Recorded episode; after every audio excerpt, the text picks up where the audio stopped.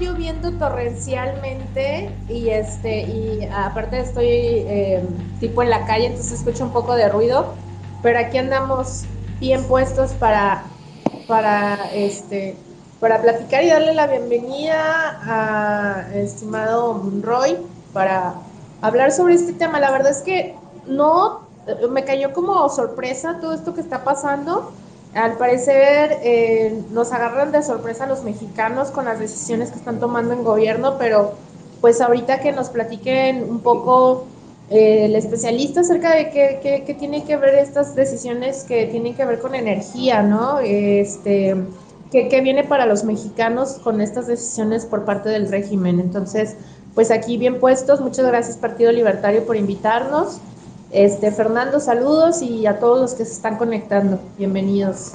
Saludos, Majo, bienvenida. Gracias, Majo. Fíjate que qué bueno que lo comentas, que nos agarra de sorpresa, porque sí nos agarra de sorpresa y no, ya sabemos que, traen un, un, guion casadísimo con, con, todos los temas de, de, lo que sucedió en Venezuela recientemente y en Cuba antes y, y que este, este intentar dominar la, la parte energética y, y quedarse con todo lo que puedan a través de, de lo contrario de privatizaciones, de, sus, de sus expropiaciones, pues es, parte de su guion. Entonces, es este, sí, sí, sí está preocupante y, ojalá, esperamos ya que como Roy no se tarde, pero si quieren, este, si alguien, si no tienes algo que comentar, Fernando, este, para, si quieren, ahorita agarramos de guion, este, un tuit de hace rato de Víctor Ramírez, en que desglosó ahí muy bien todo el tema y lo vamos agarrando ahí punto por punto para irlo, para irlo platicando. Sí, Rubén, y también un poco ir platicando este, lo que estamos haciendo, perdón, lo que estamos haciendo por parte del partido, este, que me parece interesante que también la gente conozca las propuestas del Partido Libertario, que eh, finalmente estamos eh, uniéndonos como ciudadanos, es un ciudadano que se está formando por gente interesada en que eh, pues se dé la libertad de los ciudadanos, que eh, realmente hemos tenido muy malos resultados hasta el momento con izquierdas, derechas y que esta propuesta del Partido Libertario viene a ofrecernos algo distinto. Entonces, no sé, Rubén, si tengas por ahí las propuestas del Partido Libertario a la mano para que Nada más antes de que llegue Gonzalo. Ah, ya está por aquí Gonzalo. Ya, ya, ya, lo tenemos aquí. Ya está ahí. Perfecto, Gonzalo, bienvenido. ¿Cómo estás? Muchas gracias por aceptar este estar en el espacio. ¿Cómo estamos? Acá estoy, acá estoy. Ahí está, estaba dándole eh, compartir a, este espacio y todo, por si alguien quiere entrar. Eh, así que hoy había sido un día bien ocupado, pero siempre hay un momento para platicar con ustedes y con toda la gente. Sí, Gonzalo, justo lo que decíamos, que nos agarra de sorpresa estas noticias. De verdad, yo, mira, si te estoy honesta, yo no estoy al tanto de cuáles fueron las decisiones que tomaron este gobierno en este momento, pero al parecer no son nada en favor de las libertades de, los mexicanos. Entonces, pues por eso eh, me parece muy interesante que el Partido Libertario decidiera este, solicitar tu apoyo para que nos puedas pues brindar eh, más eh, lucidez al respecto. antes de comenzar, no sé, igual si Rubén quiera una introducción de Gonzalo o ya nos vamos de lleno al tema. Eh, no, no nos, vamos directo al tema ya. Gonzalo es este muy conocido en el ámbito de todo el tema de, energía y también este, pues, no nada más que es un experto, sino que es súper claro en, su forma de, de, explicar estos temas. Este, Gonzalo, viendo efectivamente un día de locos con estas, con estas decisiones que, pretenden tomar. Te agradezco muchísimo este, que, hayas aceptado la invitación y pues estamos a, tu, a tu disposición. Yo no, sé cuál sea la parte, este, por donde quieras que, empecemos a abordar el tema. Si, si este,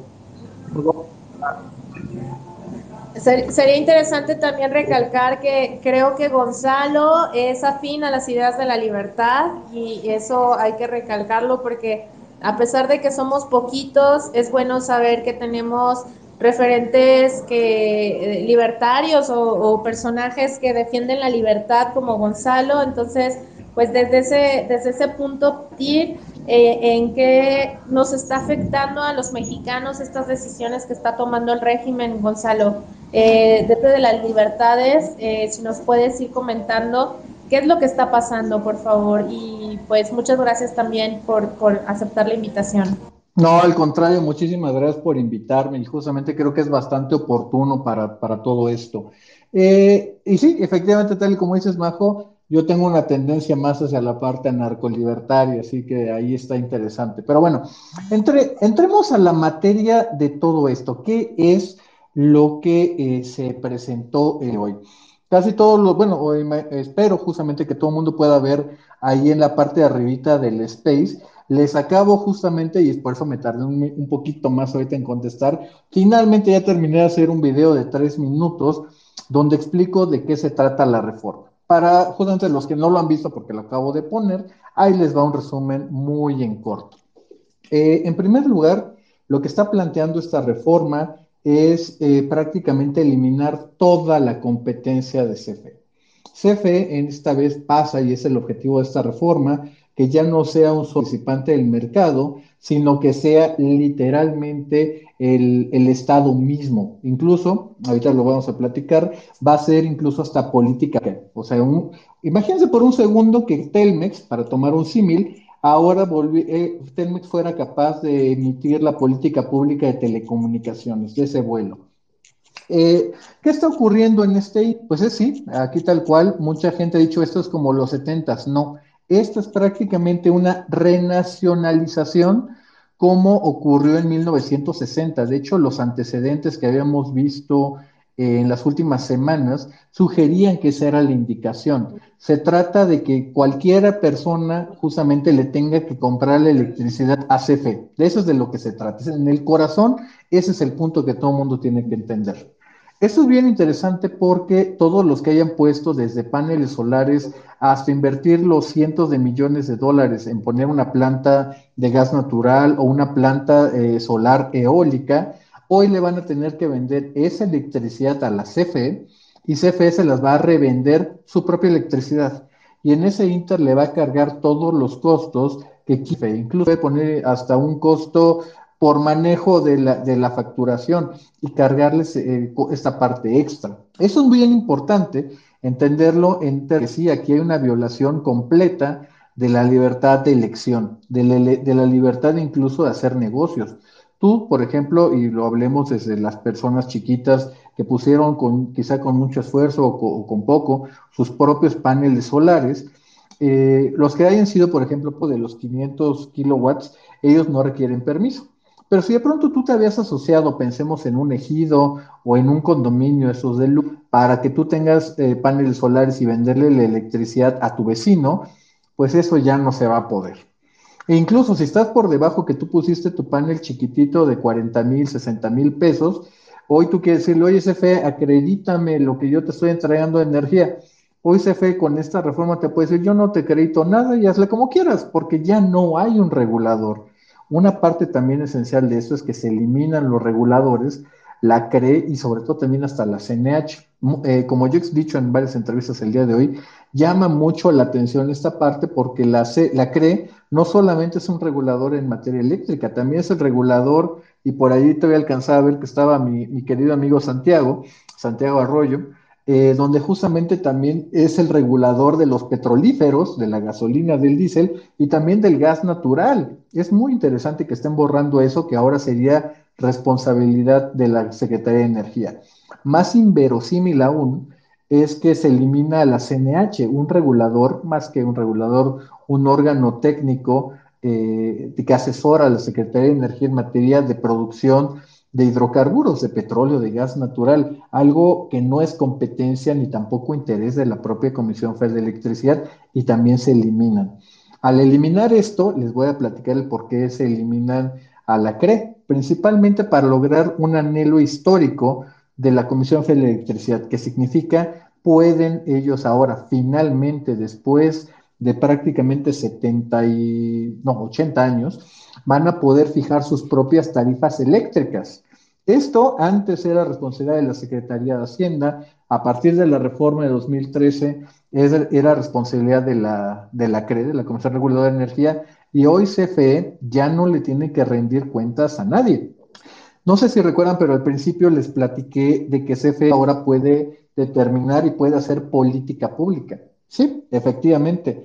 Lo que acaba de presentar eh, Manuel Barlet, porque les puedo decir que esta reforma se escribió en el despacho de la Dirección General de Reforma 164, que es la casa matriz o la oficina central de la CFE, ahí fue donde se hizo esta reforma, indica de que CFE queda a cargo de la transición energética. Y aquí me voy a permitir leerles verbatim qué significa la transición energética, porque esto es prácticamente de no creerse. Esto es el quinto transitorio, es la página 38 de las 39 que es la iniciativa. Para la transición energética soberana, se establece política industrial para la electricidad desde la transformación de recursos naturales hasta la manufactura de equipos para usos finales. Ciencia y tecnología nacional, propiedad intelectual del Estado, de tecnologías, sistemas y equipos. Manufactura por entidades públicas de componentes y equipos considerados críticos. Financiamiento de la banca de desarrollo y mercado nacional para crear empresas públicas, sociales y privadas de capital nacional. Esto significa México para los mexicanos. Esto significa de que CFE va a determinar quién puede fabricar o ensamblar un panel solar aquí en México. Es tan grande y, yo les me atrevo a decir, es tan ambicioso este política pública que incluso queda al nivel o por arriba de la propia Secretaría de Energía, que estaría cediendo sus facultades en esta materia. Así que, eh, muy en suma, es precisamente eso, quitarle las alternativas a los consumidores, aunque tú hayas puesto tu propia planta, aunque tú hayas puesto tu propia eh, panel solar, pues ahora dice CFE que de el único y es prácticamente nos ve como su mercado cautivo. Olvídense de tener algunas otras opciones, la energía te la tiene que dar el Estado y el Estado es la CFE. Eso sería prácticamente en, muy en corto lo que significa esta reforma que presentó hoy el presidente López Obrador. Hijo, está, está preocupante, ¿no? Está preocupante porque pues, sabemos que mientras más permitamos que se concentre el poder tanto en el Ejecutivo como en cualquiera de sus, de sus filiales, concentrar el poder, concentrar las formas y, la, la, capacidad de, manejar la, economía y pues en, esa forma de, en, la energía donde se concentra gran parte de, de la creación de riqueza de un país, pues es es súper preocupante. Es muy correcto. Y fíjate, un, elemento que a mí me llama muchísimo la atención de lo que está planteado en esta iniciativa es que al eliminar, incluso en la exposición de motivos, al eliminar a los reguladores energéticos, es por una visión extremadamente distorsionada y yo me atrevo a decir caduca de lo que es justamente la rectoría del Estado. Justamente la cuestión de estos reguladores es que son los, son misma parte del mexicano ellos no hacen política energética, ellos lo llevan a cabo. La política energética le corresponde determinarla a la Secretaría de Energía. Lo que le corresponde justamente a, las, a los reguladores, especialmente a la CRE, es velar por el correcto funcionamiento de los mercados. Lo que hace esta ley es que, a ver, CFE es el mandamás todopoderoso que decide qué es lo que mejor conviene para el país, porque el país lo ven ellos como si fuera su mercado. Y aquí es algo extremadamente quisquilloso pues, de detalles, si lo queremos llamar así, donde dice que CFE es autónomo e independiente hasta de la propia Secretaría literalmente de Hacienda, de Economía y incluso hasta la de la propia Secretaría de Energía, que sería su cabeza de sector. Es una reforma eh, extremadamente ambiciosa. Les puedo decir también que eso va a ser de prácticamente todo, desde los derechos adquiridos de, las, de quienes ya invirtieron, es violatorio también del espíritu y la letra del Tratado de Libre Comercio de América del Norte y también del de Europa y también el que tenemos firmados con otros países. Así que esto, y ahorita a lo mejor también platicamos de eso, de cuáles son las posibilidades reales o factibles o de los escenarios de que este, de esta amenaza nuclear, Jacobo nuclear, pudiese llegar a ser aprobado. Oye, sí, eh, hay que entrarle a eso. Antes de que tú, digo, más allá de, la intención clara y expresa ahí de decir, quiero controlar todo esto, ¿qué, tú, tú, qué intención le ves al gobierno con esta reforma? El primero y, el, y, aparte bastante explícito, esto se trata de eliminar la competencia que enfrenta CFE. Este es un punto esencial y aquí me tengo que detener un poquito.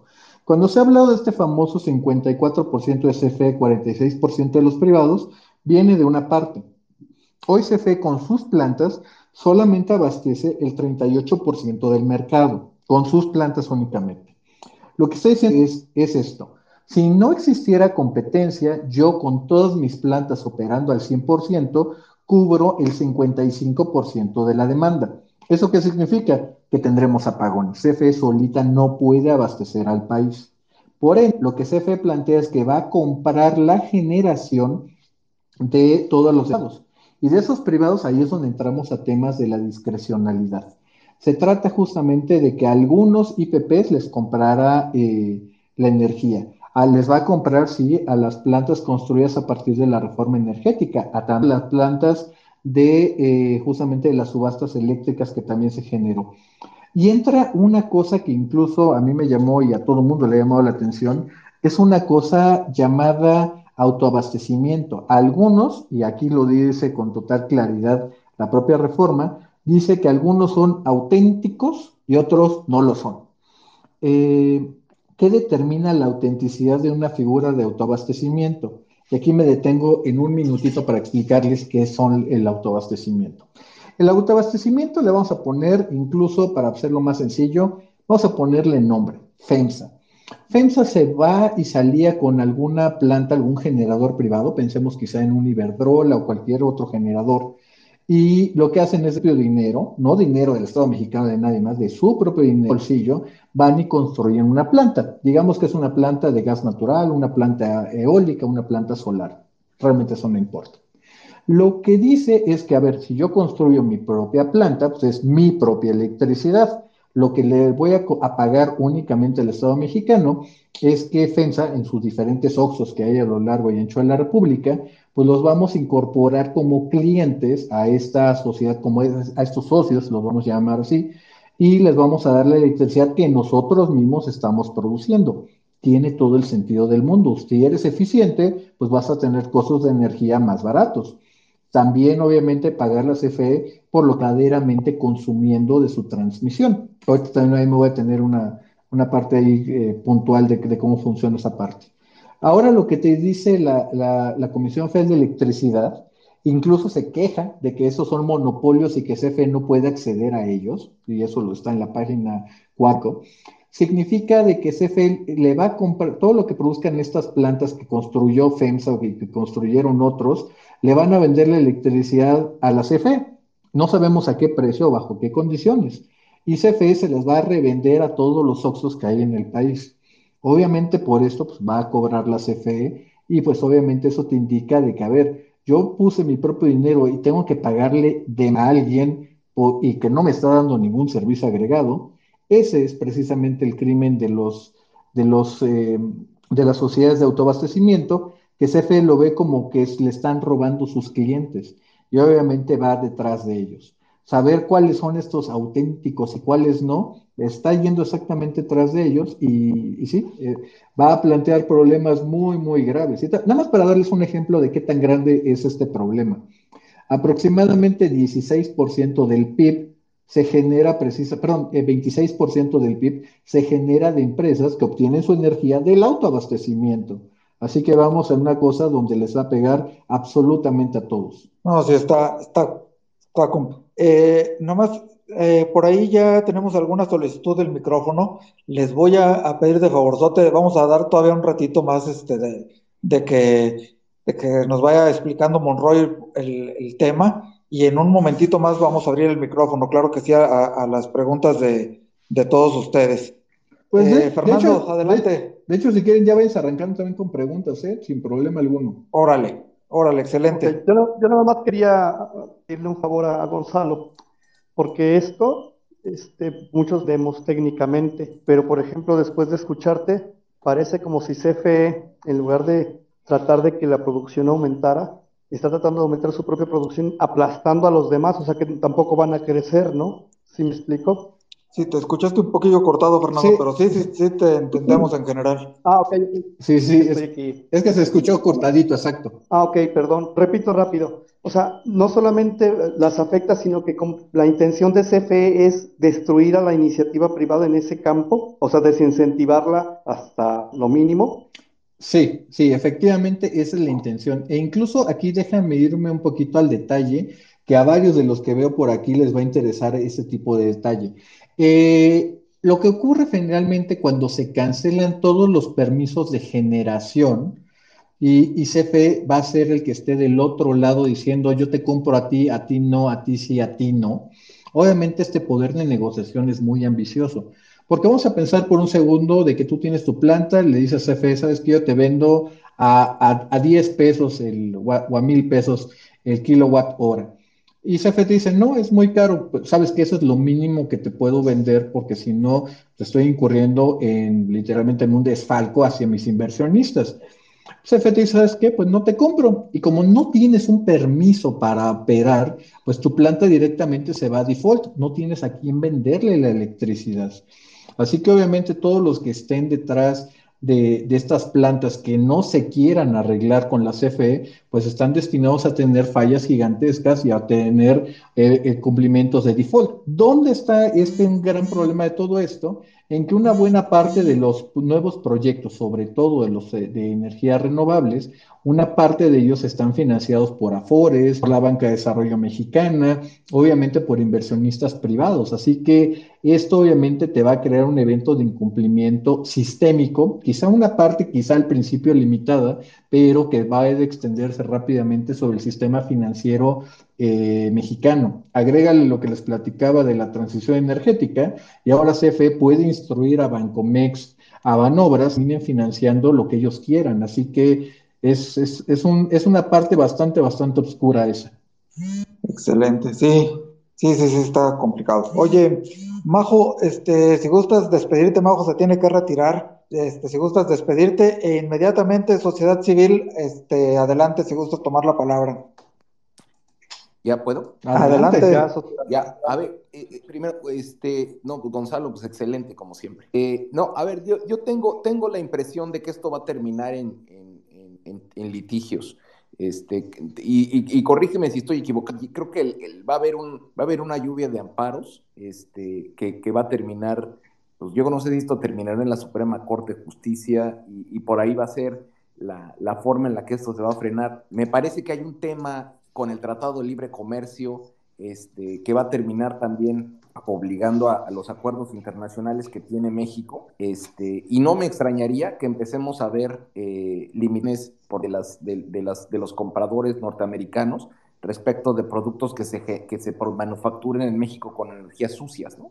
Y, pues no sé si eso, eso termine, eh, pues es que todo, todo esto, lo que describes, todo esto suena a un ejercicio kamikaze, o sea, es, es, es yo no lo veo, o sea, está tan alarmante el riesgo sistémico, financiero, que, describías al final, estoy totalmente de acuerdo con el default de una, cuando se empiecen a acelerar las, las, los créditos y las inversiones que se han ejercido en, la inversión de este tipo de plantas, son cientos o quizá miles de millones de dólares, que si se defaultean todos, sí pueden terminar teniendo un riesgo sistémico en todo en, el sistema financiero. No sé tú qué, cómo lo ves, cuál, cuál sería, o sea, qué tan real es que se pueda esto completar o que termine en juicios o que termine este, en bloqueos comerciales desde de, por tus socios en el norte. Gracias.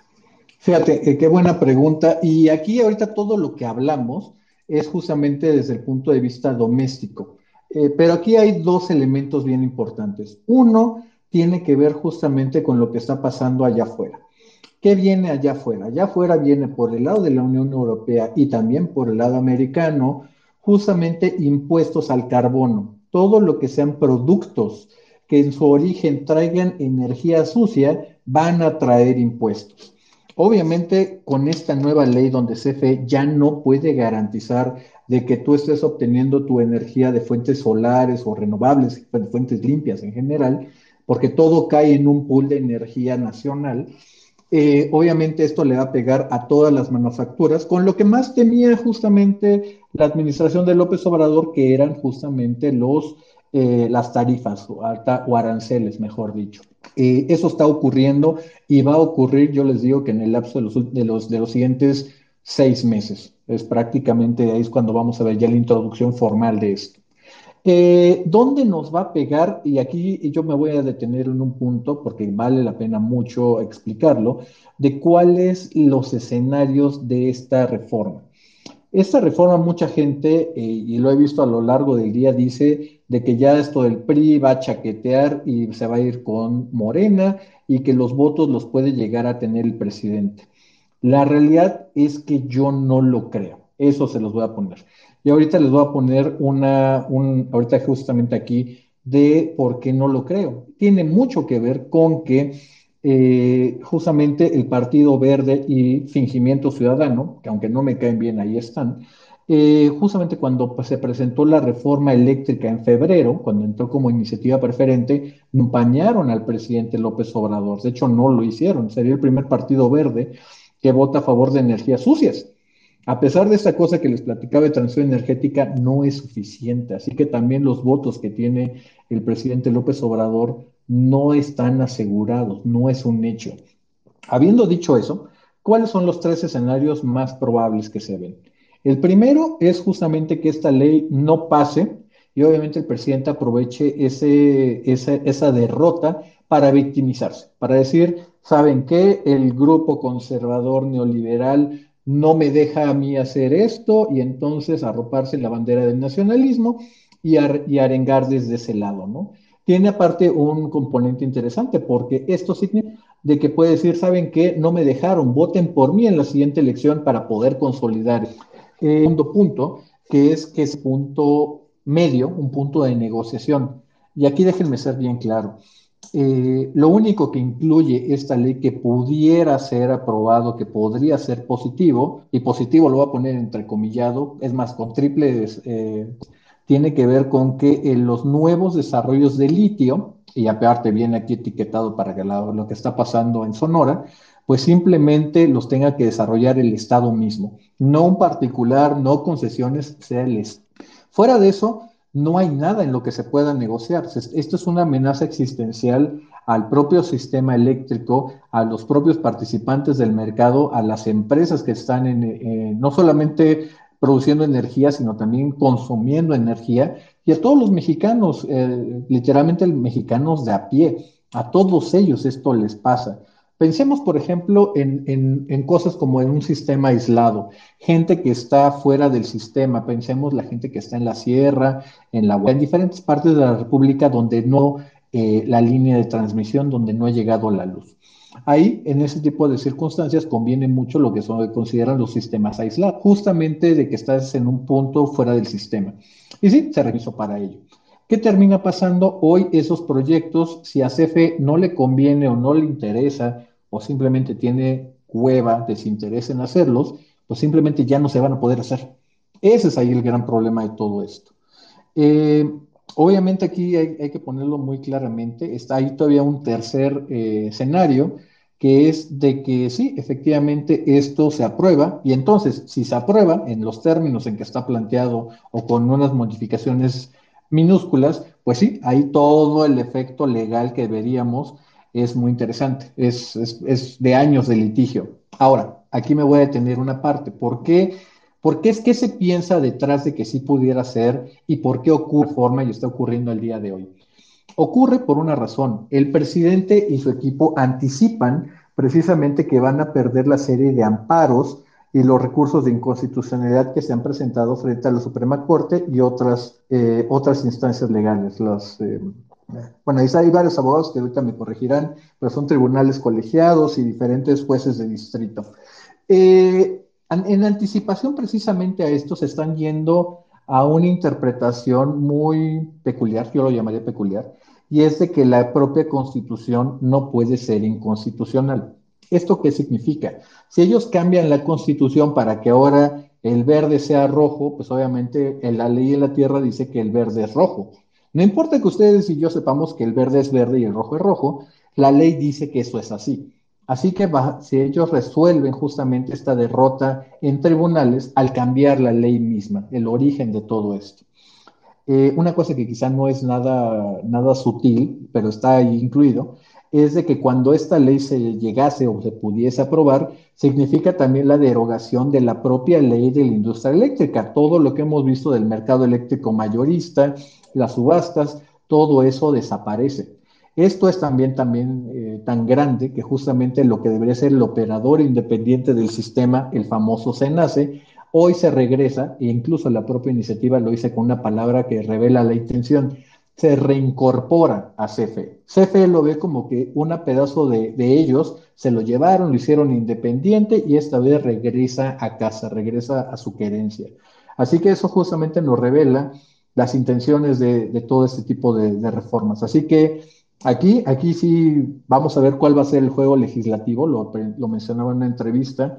Vamos a ver de qué está hecho el bloque opositor en su primera gran, gran batalla ante un presidente que parece no querer detenerse. coincido totalmente.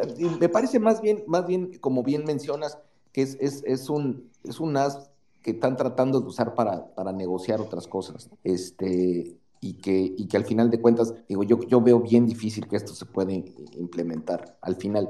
Digo, porque pues es prácticamente una, pues de hecho es una nacionalización de todas las plantas privadas, más el control que, que van a ejercer en el futuro o que ejercerían en el futuro este, sobre el sector, que, que pues hay tantos compromisos y cadenas productivas con manufacturas en Estados Unidos que lo veo bien complicado que esto pueda funcionar este, efectivamente, ¿no? Por eso es de que creo que más bien es, no sé si me pareciera que es, es tratando de tomar ventaja o apalancar una negociación para otros fines, ¿no?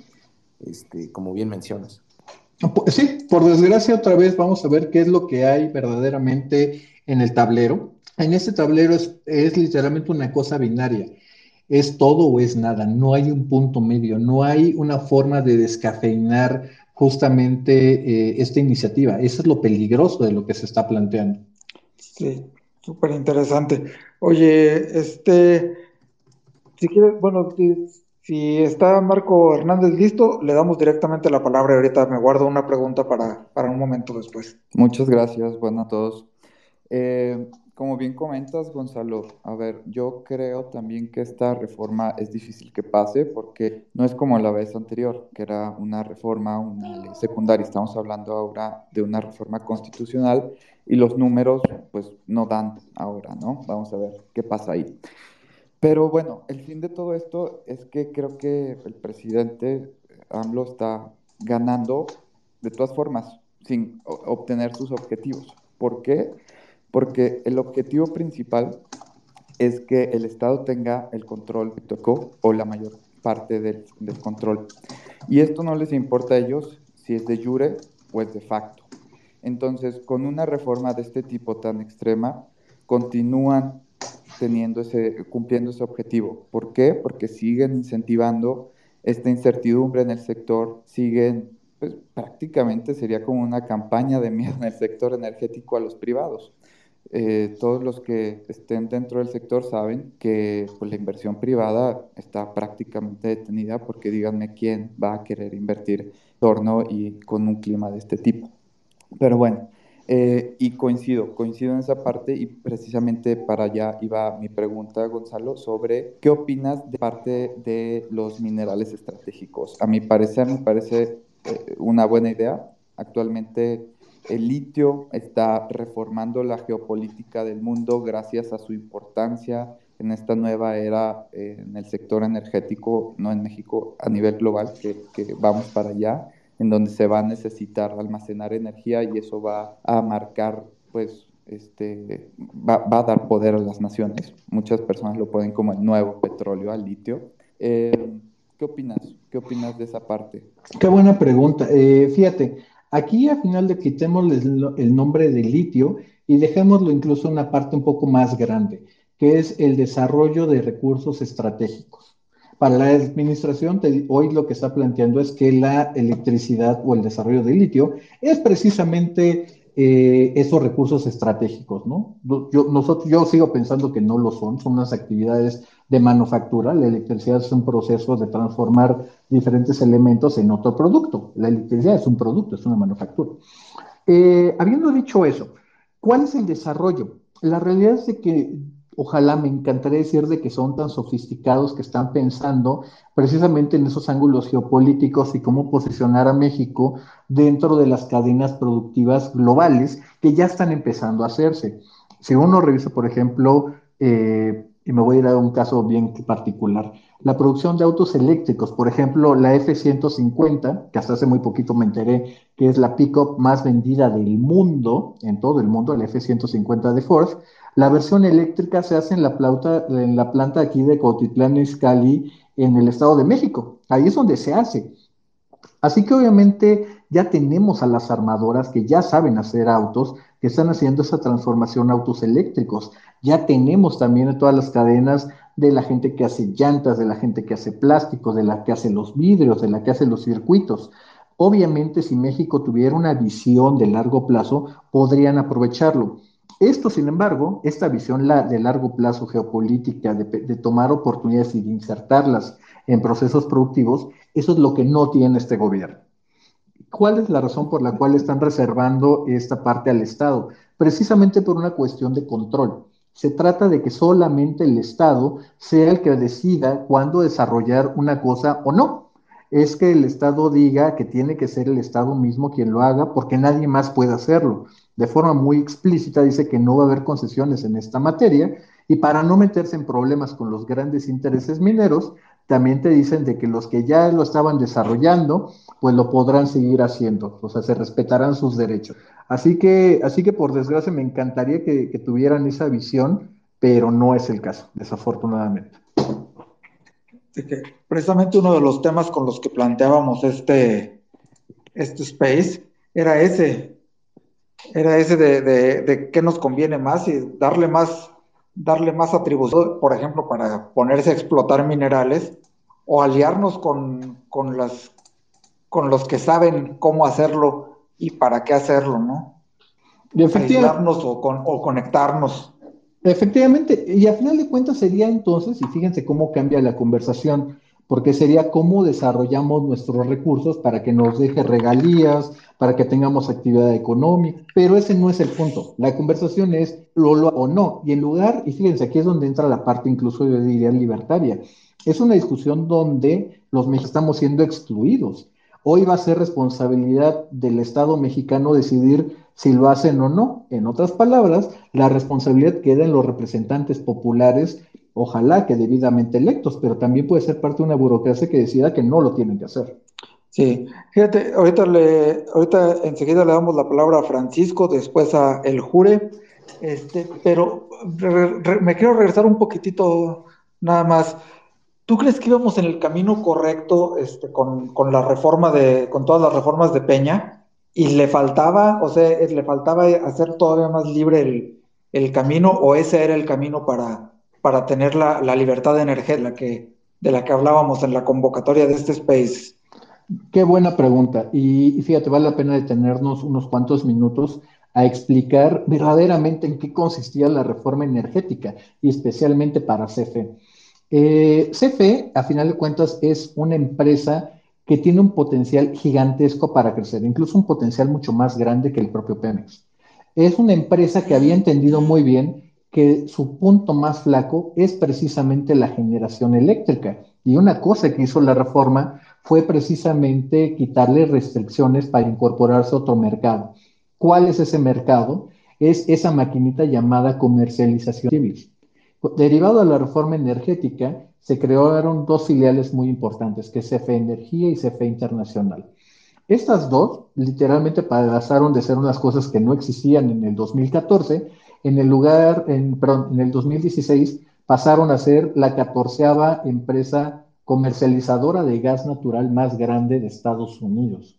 Y fueron lugares que llegaron hasta el, hasta el lugar número 10 en el 2018. Es simplemente comprar barato el gas a boca de pozo y venderlo en Estados Unidos o a México, dependiendo del caso, a un precio más alto y a partir de ahí empezar a ganar una cantidad gigantesca de dinero. La idea era justamente, y, yo creo que una frase lo resume muy bien, era pasar de ser una empresa eléctrica a ser una empresa de energía. Es eso hacia dónde se En esta parte, por ejemplo, de salirse del negocio de la generación, fue precisamente la incorporación de las subastas eléctricas. ¿En qué consistían las subastas? En que CFE, suministro básico, el que compra la energía de los diferentes productores, contractualmente con garantías, con un diseño institucional muy fuerte, iba a poder acceder a precios competitivos de largo plazo. ¿Eso qué significa? CFE ya no construye plantas y de un proceso competitivo de subasta, el que lo oferte más barato es al que se lo compra. ¿Y qué, cuál fue el resultado? ya a los que me han escuchado lo saben muy bien y hasta parece trillado, pero eh, México logró el precio más barato de energía eólica del mundo y el precio, el segundo precio más barato a nivel mundial de energía solar, solamente superado por Oman, allá en la, allá en, eh, la península arábiga. Eh, ¿Qué termina siendo? Pues obviamente esto viene una administración que ve en esos esfuerzos de diversificación, de incorporación del sector privado, un esfuerzo de desplazar a la CFE. ¿Por qué? Porque las plantas más contaminantes de CFE, las de combustible, las de diésel, las de carbón, obviamente era cerrarlas, correr gente, ahorrarte todos los costos de operación, de mantenimiento, incluso todo lo que son sueldos y salarios, reducir las pérdidas de la CFE y empezar a ganar dinero. Obviamente esto es con lo que ellos hablan de que esto se privatizó. Bueno, no se privatizó ningún recurso, absolutamente nada. El caso era salirse CFE de ahí donde tenía pérdidas, y todavía al día de hoy lo tiene. De hecho, por ahí alcancé a ver que estaba Pablo Zárate, mi querido amigo, que ha dejado muy bien en sus columnas, que ahorita nos las pudiera compartir, eh, donde habla justamente que CFE, eh, las cinco centrales de, bueno, las cinco subsidiarias o filiales de generación, todas pierden dinero. La única filial o subsidiaria de generación que gana dinero es la que administra los contratos privados. Esa es la que hace dinero. Y por el otro lado también gana dinero en sus monopolios de la transmisión y distribución. Y esto no es, nadie le ha pedido de que se le dé a los privados o algo por el estilo, para nada. Es ahí donde justamente se podía transformar la empresa, abrir espacios de oportunidad en muchísimos espacios, pero Obviamente al gobierno, lo que estamos viendo en esta reforma, no le gusta la competencia. Ellos creen que es el Estado o responsabilidad del Estado darnos estas, esta electricidad sin importar los costos. Eh, por ahí Sociedad Civil tenía levantada la mano. Nomás te pido que nos des chance de que hablen este, primero Francisco y luego el Jure y, y enseguida este, vuelves a participar si te parece bien. Francisco, adelante. Hola amigo, buenas noches, buenas noches. Ah, es, una excelente sala, hablar del, de lo energético y México está dando pasos muy adelantados. Yo me comunico desde Perú y acá estamos con el tema de, de privatizar los recursos. Eh, en una sala anterior en la mañana eh, hice la pregunta de que yo también estaba con dudas y un poco ignorante en el tema de si era, era, era factible privatizar los recursos de un país o no era beneficio para todos o no. Y me, salieron con la idea de que es mejor privatizar, porque los países que están afuera, que son Europa o China, Estados Unidos, ven a Latinoamérica como un huerto que te brinda todos los recursos. Y cuando se acabe eso, ¿con qué nos quedamos nosotros? Y con el tema de los energéticos, tienes toda la teoría, todo el documento se puede hacer. Es como tener una receta de un pastel, pero no lo hace. Se puede empezar con los barrios, poniendo paneles solares, compartiendo el gas con un tubo en una manzana, no sé, dando ideas para ir generando cambios para un futuro mejor. Ese es mi aporte, gracias. Muchas gracias, Francisco. Fíjense, ahorita que qué bueno que habló Francisco desde Perú.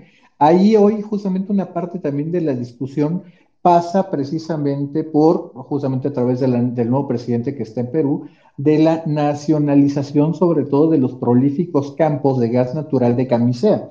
Estos campos, que son una reserva bastante grande del mundo, precisamente tienen una salida al mar o pueden potencialmente hacerlo, muy importante y poder abastecer el mercado, sobre todo asiático, y generar muchísimo. Aquí fíjense, yo nunca he sido de que es mejor público sobre privado o privado sobre público. Esa realmente no es la discusión.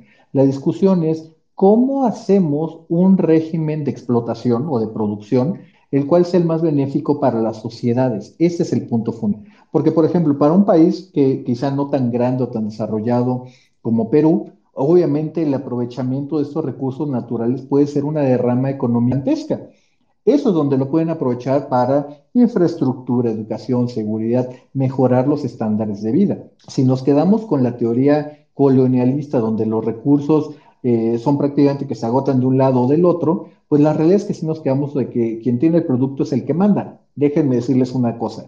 Gracias al fracking, frack, baby, frack, pues la realidad es de que tenemos recursos energéticos, petróleo y gas natural en prácticamente todos los países del mundo. La competencia ya no es por quién tiene los hidrocarburos o no.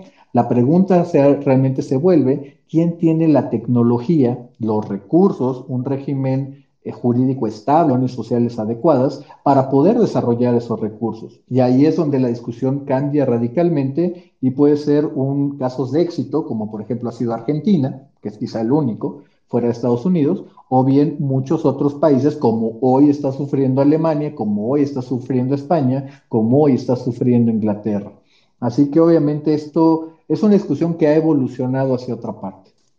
Efectivamente, es considerar, aparte considerarnos patio de, de, las potencias neoliberales malvadas, este, no, nunca ha sido productivo. Como que la, la discusión tiene que ser este, cómo, saco yo más provecho para, para nuestra gente, ¿no? Más técnica y menos ideológica, ¿no? perdón, se, te sigue cortando, Fer. Sí. El jure. Ay, perdón. Sí, ah. nada más acotaba que parece que la discusión del gobierno es más ideológica que técnica. Ay, creo que lo perdimos tantito. Sí. Bueno, continuemos si quieren con las preguntas. Sí, sí, estés ahí listo. ¿Qué tal? Buenas noches. Hola Gonzalo, ¿cómo es? ¿Qué onda, canijo? Oye, fíjate, una de mis teorías es que el único lugar donde existe espacio para el Estado es en los monopolios naturales, ¿no? Aquellos, lugar, aquellos eh, servicios donde económicamente no es viable que existan más de una empresa, como es la transmisión.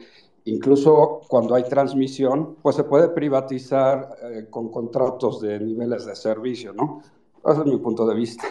La pregunta que te quiero hacer es, eh, ¿cómo, eh, ¿cómo, ves las apuestas? ¿Crees que este, esta iniciativa de decreto llega a prosperar? Yo lo veo muy difícil, pero no sé cómo, tú lo, cómo lo ves tú.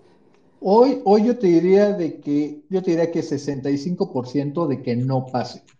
Sí veo un 35% donde pasa una versión descafeinada, te diría que un 30% de descafeinada, y una cosa menor al 5% en los términos en que está planteado.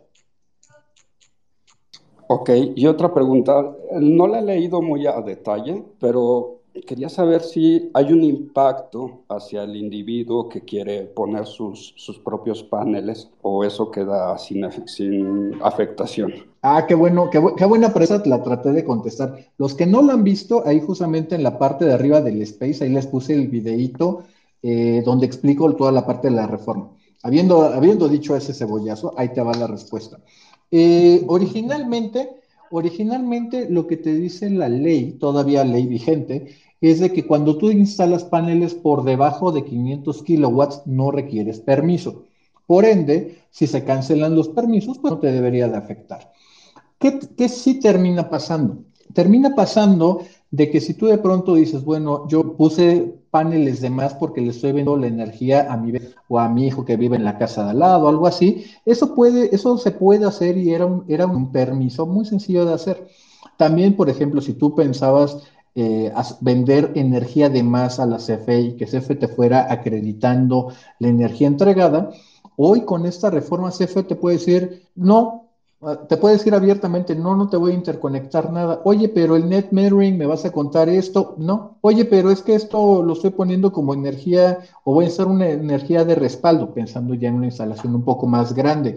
CFE hoy te puede decir, ¿sabes qué? Sí te voy a dar respaldo, pero me lo tienes que hacer en base firme.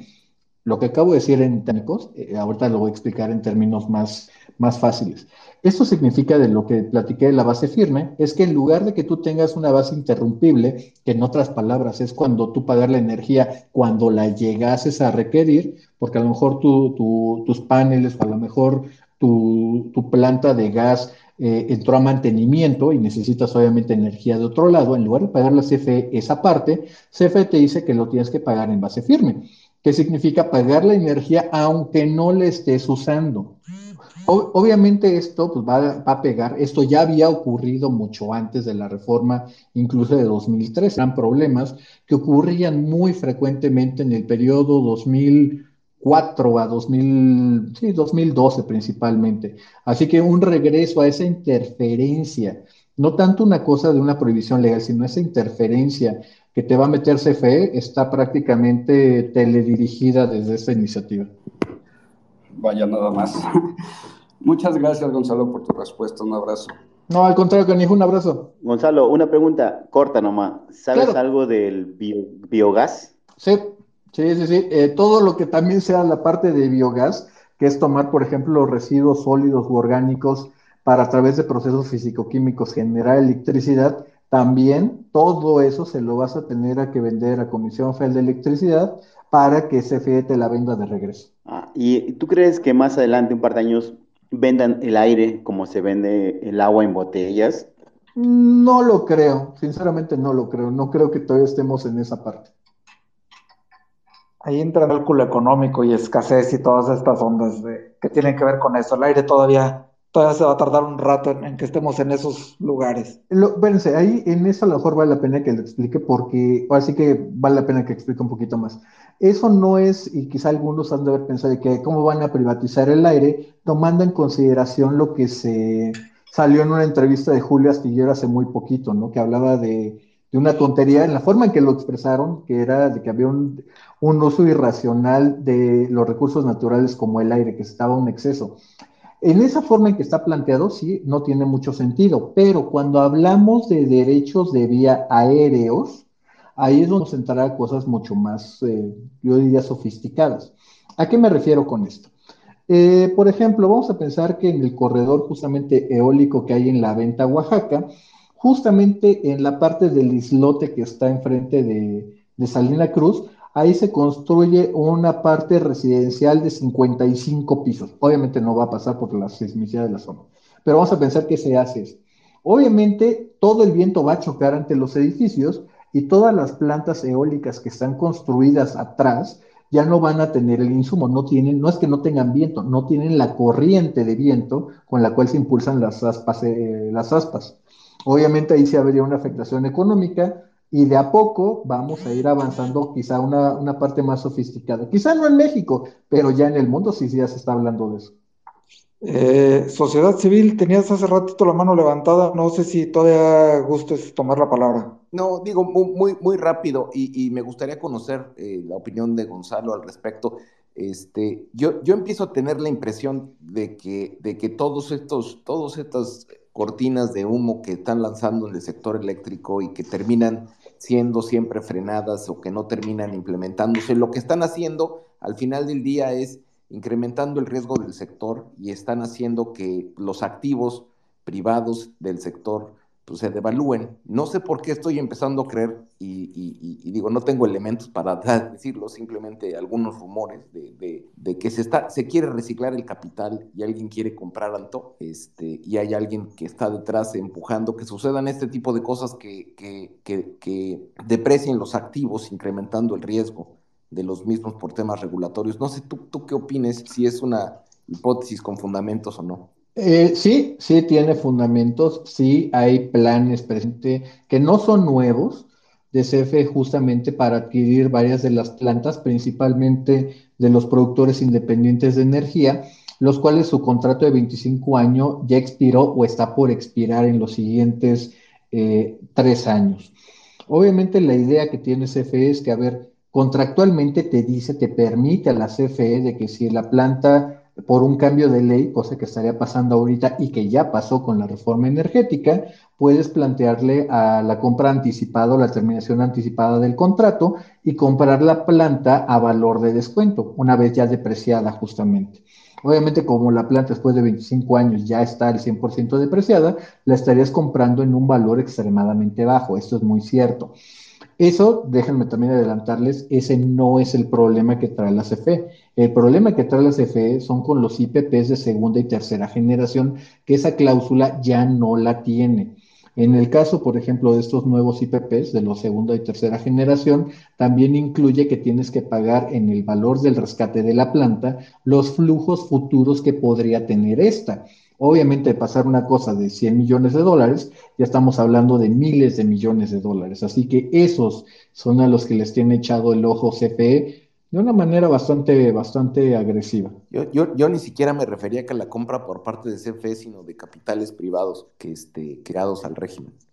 No pasaría gran cosa, ¿eh? porque lo puede comprar un, un, otro actor, pero sigue siendo CFE el que te va a determinar si te compra la energía o no. No, si pasara la reforma, pero si no pasa, ya, ya compraste una, una planta de generación que vendía Merchant, que, este, que, que le vende, que, que, vende mayoreo, eh, y, la compraste a descuento. Se la compraste a un español o al quien sea, este, y, la compraste a descuento y ahora tiene otro dueño, reciclas el capital. Déjame ponerte un caso que ya. Eh, por ejemplo, la planta de Suma Energía. Suma es una empresa mexicana justamente respaldada por eh, private equity, y lo que hicieron fue simplemente darse cuenta de toda la incertidumbre, todo el riesgo regulatorio y legal que estaba ocurriendo en el sector energético mexicano, se dieron cuenta que no tenían los bolsillos, los famosos deep pockets, para aguantar un litigio de varios años. ¿Qué es lo que hicieron? Se voltearon y se lo vendieron a una empresa china que sí, se lo vendió prácticamente a un descuento bastante significativo, pero obviamente está posicionado en que esto eventualmente cambiará. Un elemento que a veces yo siempre eh, trato de comunicar es de que hay que pensar en sobre todo el sector energético en el largo plazo. Y eso es muy porque lo que está pasando en los siguientes tres años es una cosa que se va en un santiamén. Nos puede parecer eternos a nosotros como individuos, pero en el largo plazo es una cosa que no pasa gran cosa para un proyecto que está pensado para durar 50 años, y por ejemplo ahí alcanzo a ver que anda mi querido Bernardo, mi querido Sheikh de Dubai, pues obviamente él sabe de que están hechas las, las plantas para durar más tiempo. Todos los flujos que se van a generar son de largo plazo. Esto, esto, las grandes empresas saben de que esto es un momento que pasará, pero en el Inter obviamente vemos todo este relajo y hecatombe regulatoria, política y social que estamos viendo. es que a mí me llama mucho la atención que por un lado, digo, por cuestiones profesionales me llega que hay, hay grupos que quieren vender y, de repente me entero que hay otros grupos que en todo este ruido tienen muchas ganas de comprar. Entonces, este, hay algo que no, no, no, entiendo. Ah, incluso, incluso en esa déjame, déjame abundar un poquito en eso, porque está bien por ejemplo, hablemos de las empresas que ganaron en las subastas eléctricas. Muchas de ellas para poder ganar rato se tiraron literalmente al piso, están muy, muy, muy apretadas. Obviamente cuando no empiezan a operar o a entrar en operación cuando estaba estimado, se alteran totalmente tus flujos de, retorno de inversión, de retorno de capital, de ganancias incluso. Y obviamente mientras no produzcas, no estás recibiendo ingreso y estás solamente desangrándote. Obviamente eso da oportunidad para que tengas compras o simplemente un interés muy alto en vender y quien tenga dinero allá afuera y allá afuera hay más dinero, pues va a poder decir, ¿sabes qué? Yo sí tengo el, suficiente tiempo, el suficiente, eh, yo diría que alcance de tiempo para aguantar tres años de incertidumbre legal donde mi proyecto no funciona absolutamente nada y después ponerme a producir bien y bonito cuando las cosas cambien. Ahí es exactamente lo que está pasando. Sí, y es, es, a lo que voy, que, esto es inducido para crear esos descuentos. O sea, es una especie de corrupción a través de cambios o el ruido regulatorio, pero es pura especulación. Eh, esa, esa parte es un poco de especulación en términos de la intencionalidad. Esa parte siempre es bien complicada de, de poderla establecer. Gracias. Sí. Ah, eh, por aquí estaba Sebastián con la mano levantada. Ya tienes la, ya tienes el micrófono. Adelante. Sebastián, ¿estás por ahí? Sebastián. no, creo, que no, creo que no entró. Yo tengo atorado un poquito el Twitter, este, no, no puedo, no puedo ver aquí quién, si alguien más está esperando, este, pero si no, este, eh, todo el tema técnico, pues es, está bien complicado, está bien complejo, más que complicado, tiene muchas aristas, pero luego si le sumamos los temas políticos, pues empieza a, a, sacarle filo a las aristas, ¿no? Todavía es más complicado el asunto. ¿Por dónde va la carambola del, gobierno? Pues en, ese caso, fíjense, en ese, en ese caso, qué bueno que haces esa pregunta, porque aquí es clarísimo, el único, el único ganador de esta reforma se llama Comisión Federal de Electricidad. No gana la Administración Pública Federal, no gana el presidente López Obrador, no ganan los consumidores, no gana la industria, no gana absolutamente nadie más que Comisión Federal de Electricidad. ¿Por qué lo impulsa el, presidente López Obrador? Por una razón muy sencilla. Está apelando al grupo más duro, más radical de su coalición, yo te diría, gobernante o que lo ha acompañado en el camino. Esta parte, por ejemplo, donde está Manuel Barlet, donde está el ex subsecretario Montoya, hoy justamente cabeza de la de, Conamer, justamente este sector donde piensa que el Estado, o mejor dicho, los mexicanos, somos el, somos literalmente propiedad de las empresas del Estado, donde el Estado tiene que darnos todo o proveer todo o ser el creador de todo, es justamente a ese grupo al que le está apelando con esto y cumple justamente ante esa base. Y obviamente en el hilo, y, lo sabemos muy claramente, el presidente con su, yo diría que grandilocuencia, a veces megalomanía, de querer pasar a la historia, pues qué mejor que poderlo hacer. Su apuesta petrolera, y lo sabemos incluso, y eso sería motivo de otro space, eh, no prosperó, no rescató a Pemex. De hecho, es muy probable de que sea el presidente que terminó de hundir a Pemex, pero tiene la posibilidad de que a través de Manuel Barlet pueda entre comillas, rescatar el sector eléctrico, donde detuvo la privatización de los recursos y crearse su propio mito que se lo cree solo. La realidad es de que en el Inter nos incrementa los costos a todo mundo, mete un, relajo regulatorio gigantesco a diestra y siniestra, y pues bueno, obviamente los sueños de opio nos salen bastante caros. ¿Alguien más te quiera preguntar? No me aparecen a mí tampoco ninguna solicitud. Oye, digo, perdón, digo, si nadie tiene preguntas, déjame, Gonzalo, ¿tú tienes, tienes idea de las implicaciones que podría tener esto en el USMCA? Qué buena pregunta eso de, eso. Eh, sí, efectivamente le pega directo y es violatorio del Tratado de Libre Comercio de América del Norte y del de Europa, que son los que más recuerdo con, con precisión, precisamente porque hay trato discriminatorio hay un trato discriminatorio donde eh, sí se ve favorecido completamente a un participante del mercado.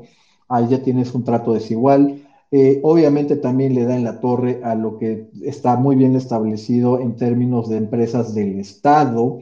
Obviamente incluso justamente la eliminación de los reguladores también es violatorio del Tratado de Libre Comercio. Así que obviamente a como se espera, y algo que hemos ido aprendiendo en las últimas semanas, es de que se requiere un acto de autoridad para poder impugnar, lo que significa de que seguramente veremos alguna nota diplomática de la embajada americana o de alguna asociación eh, estadounidense o canadiense o europea diciendo, y aquí puede ser bien claro, que esto es una mamada. Pero eh, más, más allá de eso, todavía se tendría que esperar y, efectivamente haber un acto de autoridad para poder empezar las, eh, obviamente las impugnaciones respectivas. Pero, pero, y en términos jurídicos, ¿esto que tendría que litigarse en dónde? O sea, eh, saber.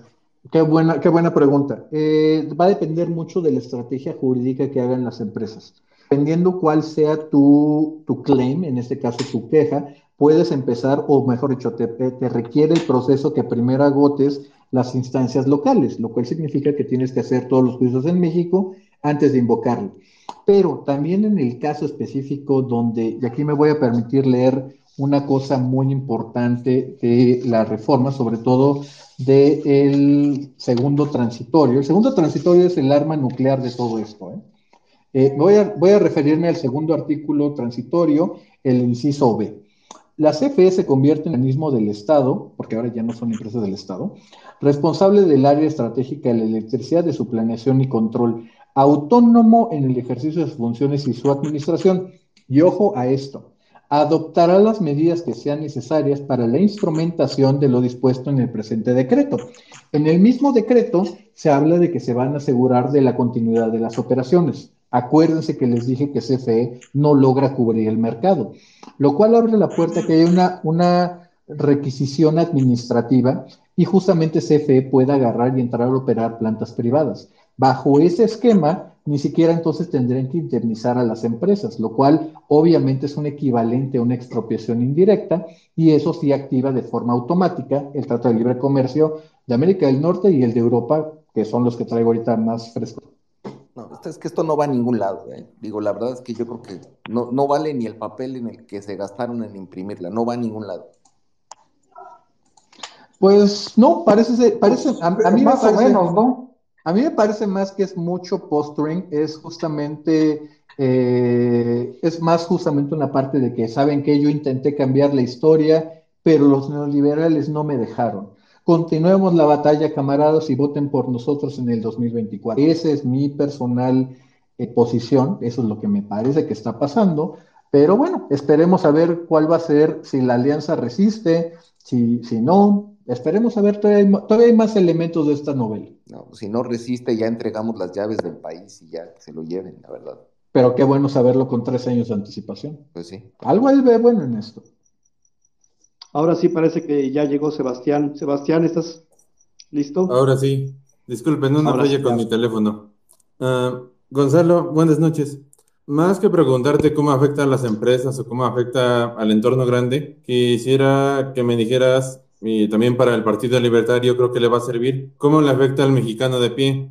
A la persona que tiene una carnicería, al que tiene una tienda o a la señora que, digamos, atiende su casa únicamente, que es ama de casa, que es madre soltera. ¿Cómo les afecta a estas personas que sin, digamos, llegar a pasar este acuerdo, qué afectaciones van a tener en sus gastos, su servicio de luz, etcétera? Por favor.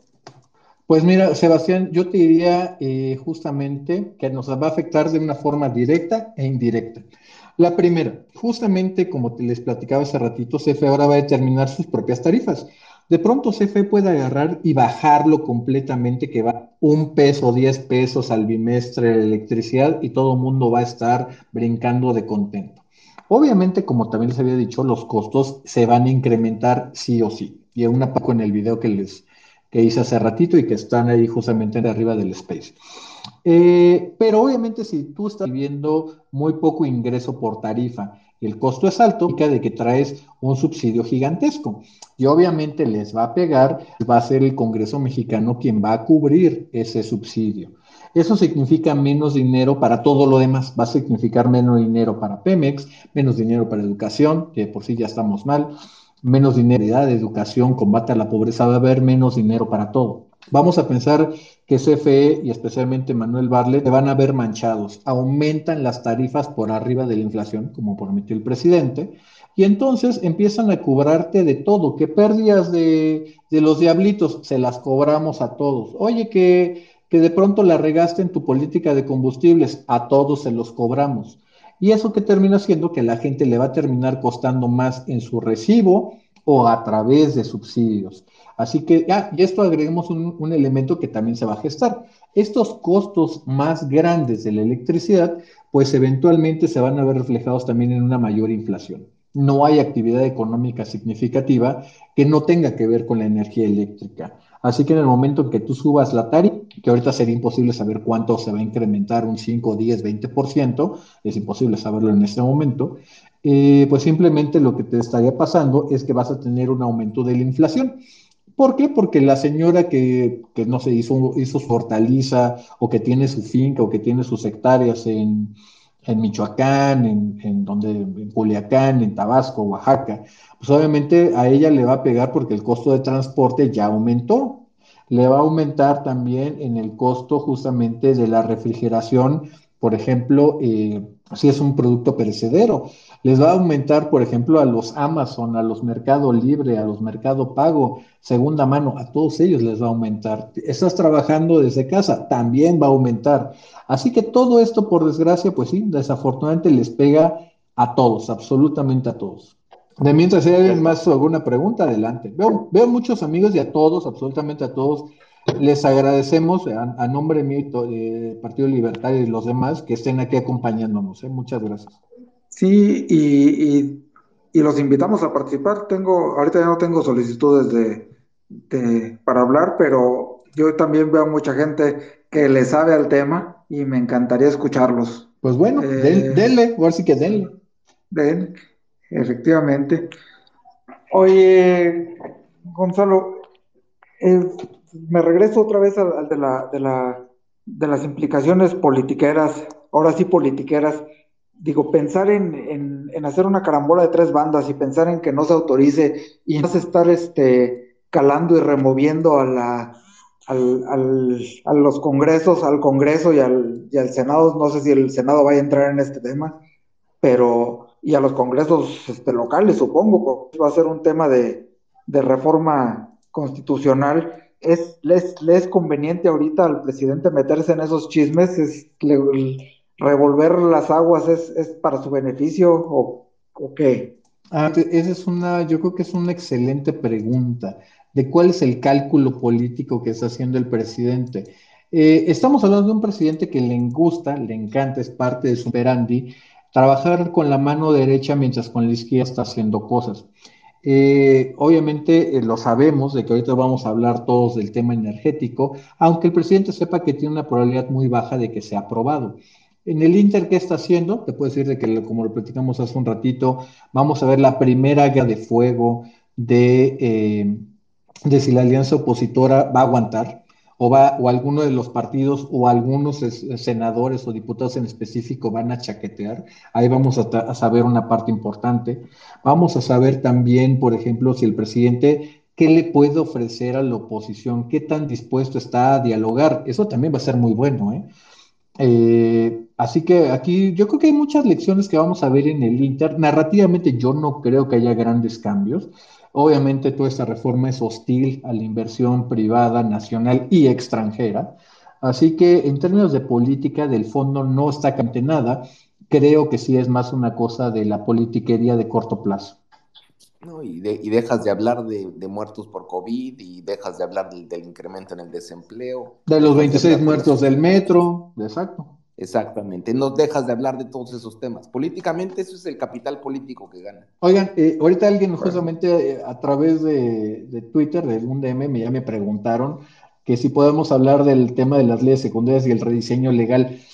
Este es bien interesante, es bien interesante porque lo dice como casi todas las reformas constitucionales, de que serán derogadas las leyes que a esta reforma o a este decreto se opongan.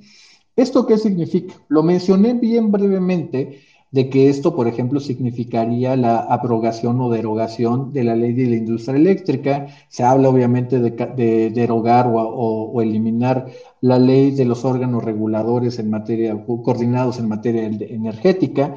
Y esto no es una cosa de que se acaba de un plumazo. ¿eh? Hacer un rediseño legal son cosas que ocurren en, en varios años tan sencillo. La administración, perdón, pero se cree que es demasiado fácil hacerlo, no lo va a hacer. Y pues sí, obviamente, fíjate, me, lo está recordando, cuando Peña hizo esta, en la parte de la reforma energética en el 2013, la constitucional, la, la 14, justamente en el año 14, todas las leyes secundarias, nos llevó dos o tres años poder ver los resultados de la implementación. Y para cuando el presidente, en el poco e improbable caso de que esto se aprobara, pues estamos hablando de que para el fin de su administración veríamos los resultados tangibles de todo esto. Verdaderamente complicado. Pero digo, verdaderamente complicado si realmente lo quieren llevar adelante, ¿no? Van a tener que empezar a hacer un, un montón de movimientos, enroques, este, pagos, cochupos y todo lo que y todo lo que una reforma de, este tipo al estilo de los 60s y los 70s implicaría. Usos y costumbres de los 60s y los 70s. Oye, Rubén, por ahí, por ejemplo, eh, al menos en mi tele, me dice Diana, Diana Unoseo y también Humbert, Humbert Paz, de que eh, están pidiendo el micrófono, pero quizá porque somos muchos y a todos les mandamos un enorme abrazo y muchas gracias por acompañarnos, de eh, si le estaban pidiendo el micrófono, a ver si a lo mejor se puede. Fíjate que no se puede, no, los, veo. Te voy a poner, este, te voy a poner a ti de coadministrador, este, y a ver si, tú los, si tú los ves para que les puedas dar el micrófono ahí, abusando de tu confianza. No hay, no hay problema, no hay problema. Ahora nada más déjenme ver si esta cosa me trata bonito y no me saca, veremos. Sí, a ver qué onda. Ya, ya invité también aquí a Pedro Meléndez, que es de, toda confianza, a ver si tiene chance también de, de ser Cosmin. Fíjate que mi Twitter se atoró hace rato y ahorita yo ya no veo este, a varios, este, a varias personas, ni veo las solicitudes. Ah, mira, a mí, a, mí, a, mí, luego, luego me aparecieron, se la vamos a dar ahorita en el orden que me aparecieron a Tomás. A ver, espero que Tomás de la Rosa pueda ahorita acompañarnos. A ver, y ahorita les puse aquí a probar, ojalá que, esta ah. cosa jale. Tomás, ¿sí, pudiste? Hola, Gonzalo. Ah, Tomás, ¿cómo estás? Pues aquí escuchándote a bien, Gonzalo. Oye, muy interesante como siempre, como te he dicho, siempre es un placer platicar contigo. Todo esto que estás diciendo, Gonzalo, me gustaría ver cuál es tu opinión. Viendo los precios internacionales de energía en México eh, por kilowatt hora, veo que eh, México tiene un 68% más cara la energía eléctrica que China, ¿no? 70 más que Estados Unidos. Y en este sentido, ahorita lo mencionabas brevemente de que va que impacta la inversión local e internacional o inversión extranjera directa. Vemos que, ¿cuál es el impacto, Gonzalo?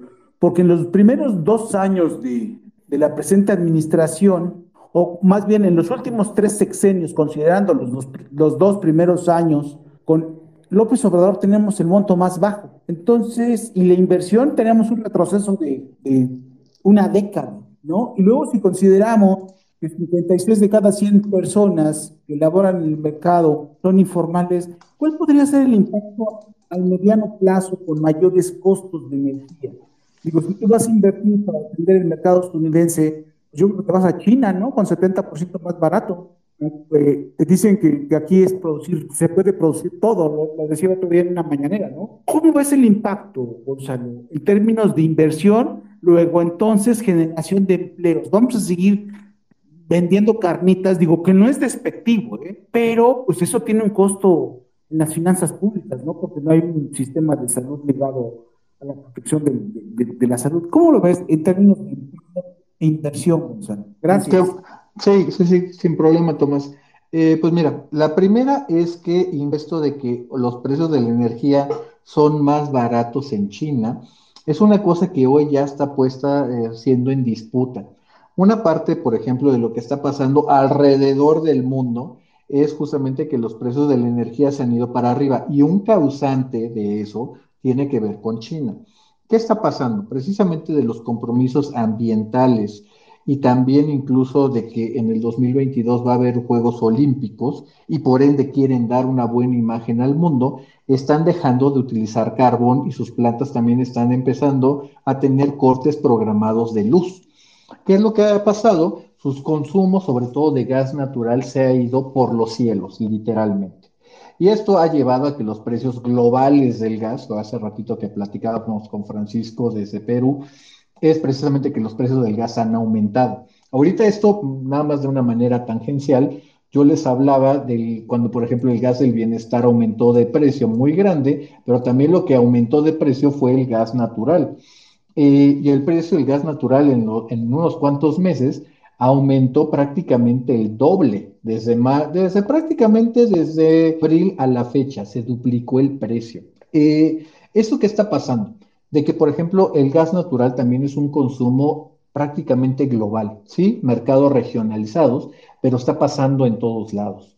Eh, la, la, versión incluso, porque ahí es donde entra una cosa geopolítica y lo que está pasando en las alianzas por ejemplo, y en la venta de submarinos nucleares a Australia, es una medida de contención al crecimiento chino, un crecimiento chino que también luce extremadamente endeble con lo que está pasando con el desarrollador Evergrande de eh, bienes raíces, que literalmente de ciudades cascaron. Ah, por ahí incluso en Twitter hay muchos videos de cómo están dinamitando estos rascacielos, unidades habitacionales, que estaban vacíos Así que es muy probable de que el crecimiento de China o todo lo que estaba pasando, pues simplemente haya sido una ilusión muy bonita, muy preciosa, y que de pronto este crecimiento no haya nada detrás que lo sostenga. Así que ahí podemos ver algo interesante.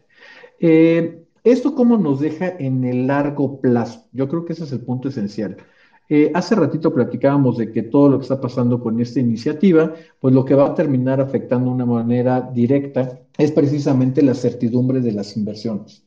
Y México, en ese sentido, algo que sí ha pasado principalmente, o se ha acentuado, mejor dicho, en esta administración, es de que no hay una verdadera certeza jurídica. Tú puedes poner una planta y de pronto, como lo han hecho en, en varias cosas, cambiarte las reglas de la noche a la mañana. Y no es tan sencillo como que, a ver, yo ya hice un ducto, yo hice una terminal, yo ya puse una planta eléctrica, que agarre, las desmantele y me las lleve a otro lado. No es tan sencillo. Muchas veces las inversiones ya son irreversibles, ya no tiene sentido sacarlas.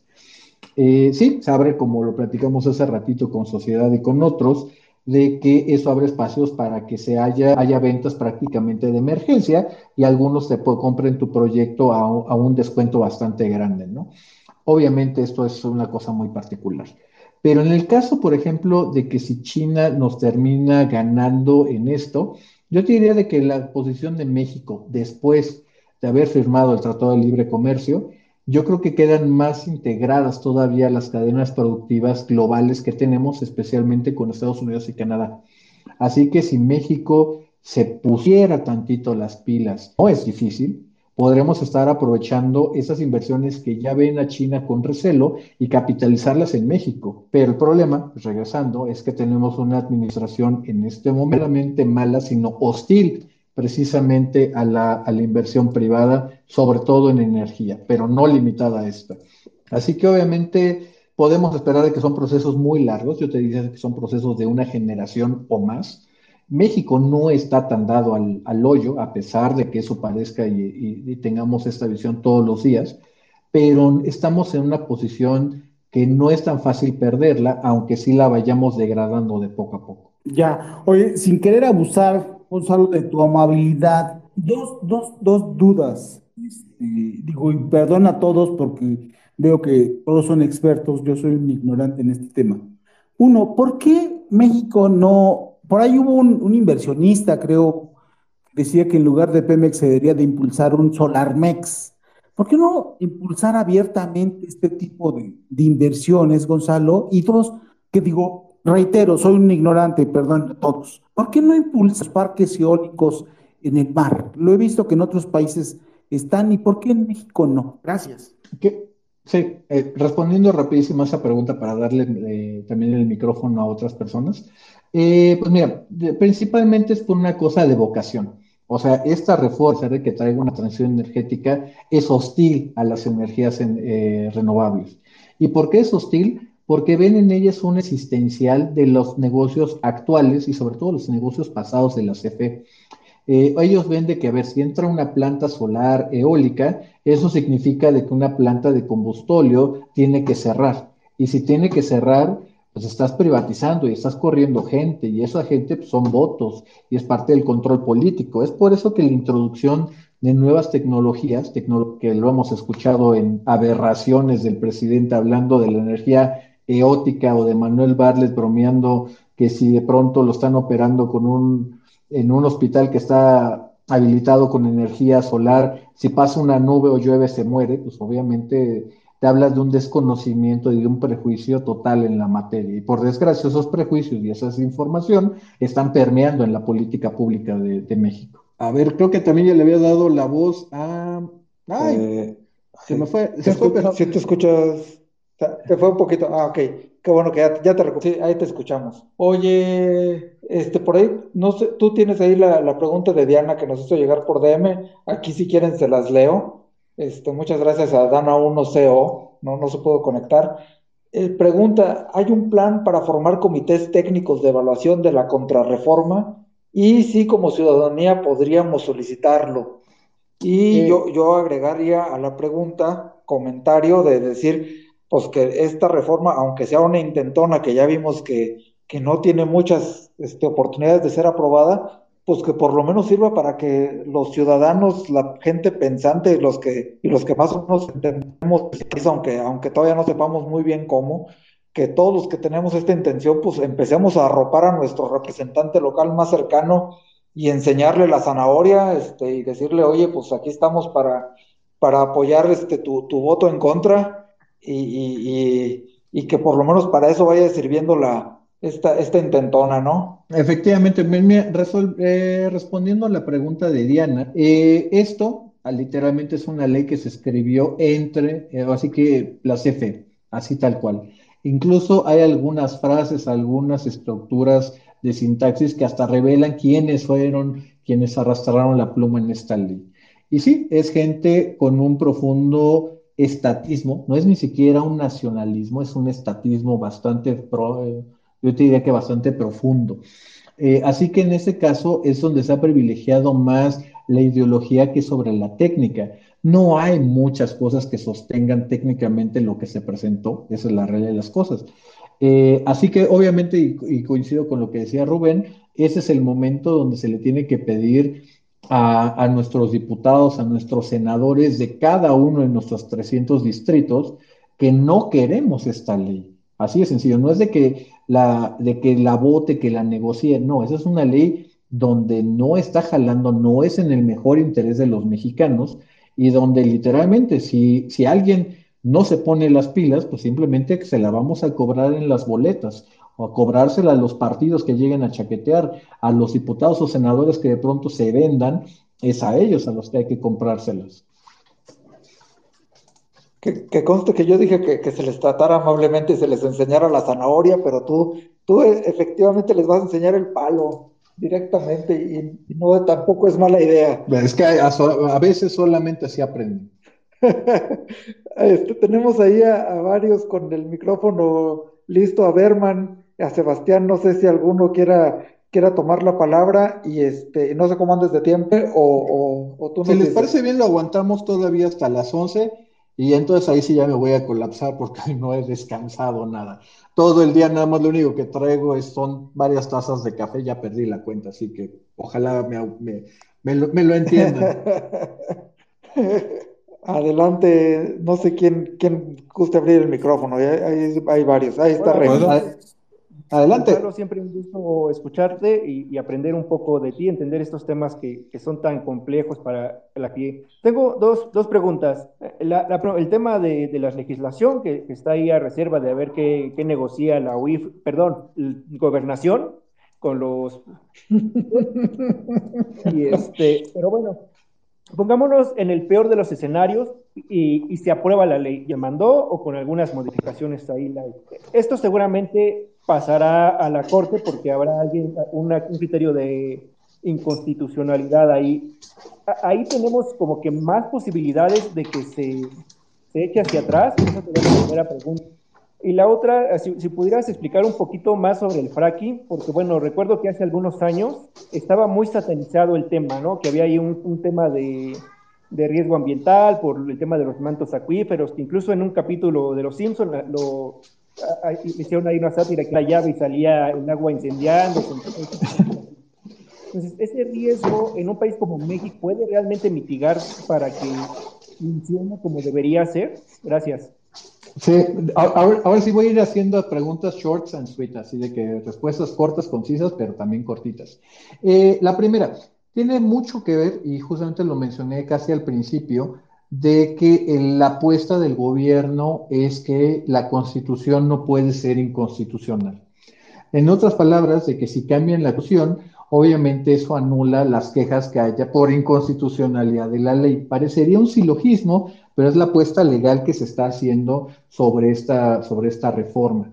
Así que obviamente lo que trataría de hacer es de que si pasa, esa es la ley en la tierra y se queda sin sustento precisamente eh, las controversias constitucionales o las acciones de inconstitucionalidad. Eh, con respecto al fracking, una ventaja que tiene México y que tuvo al ser de los últimos en abrir su sector energético es que tomaron la experiencia prácticamente todos los países y del mundo anterior.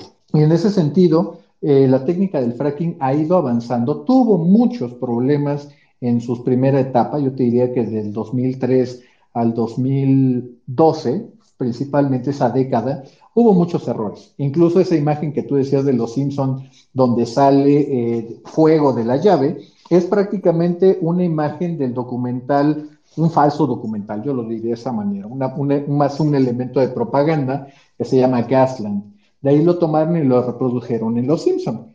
Muchas veces la gente ni siquiera entiende por qué ocurre ese fenómeno y, qué es lo que estaba detrás de ello, pero la imagen ya se quedó allá afuera. México, pues mira, fíjate, tiene, yo te diría que una regulación tan fuerte, tan pesada, tan rigurosa, que por desgracia hace que sea económicamente inviable desarrollarla en México, pero de que tenemos la capacidad, la regulación para hacerlo, tenemos una de clase mundial. Ahora sí que pasemos. Muy bien, maravilloso. Este, ¿Algo más tenía? Tal vez. Acuérdense, ah, acuérdense, short and sweet, short and sweet. Gonzalo, rápido. Um, ¿Que eso no sería un tiro en el pie? Si no es que es que brajarse la pierna entera, ya que CFE solamente le puede dar luz al 55% de la población y digamos ocurre un apagón masivo porque CFE no puede soportar la carga que afecte a la Ciudad de México ¿No te pondría generar revueltas como las del 2017 por parte de la población? Qué buena pregunta. Y fíjate, ahí es esa parte fundamental de eso. CFE reconoce que no puede abastecer el mercado. Así que lo que está planteando CFE es desde una posición realmente ventajosa poder precisamente comprar la energía a los precios y las condiciones que ellos dicten. Ese es justamente el secreto de esta, de esta iniciativa que están poniendo. Ellos no se quieren hacer justamente de, la, de las plantas o competir con ellas. Quieren justamente tener el poder de comprar a ti si te compro, a ti no. Y obviamente ahí van a castigar los precios, siempre privilegiando que las plantas de CFE sean despachadas. Sigue Bernardiux. Eh, gracias. Buena, mi querido Bernie. Yo, mi querido Gon, ¿cómo estás? Qué gusto, canijo. el, gusto es todo mío. No, yo solo eh, quería comentar, es que hace un rato comentaban sobre por qué no hacer SolarMex o por qué no hacer VientoMex. Eh, y entonces hay, solo un par de comentarios. el primero es que no saben cómo.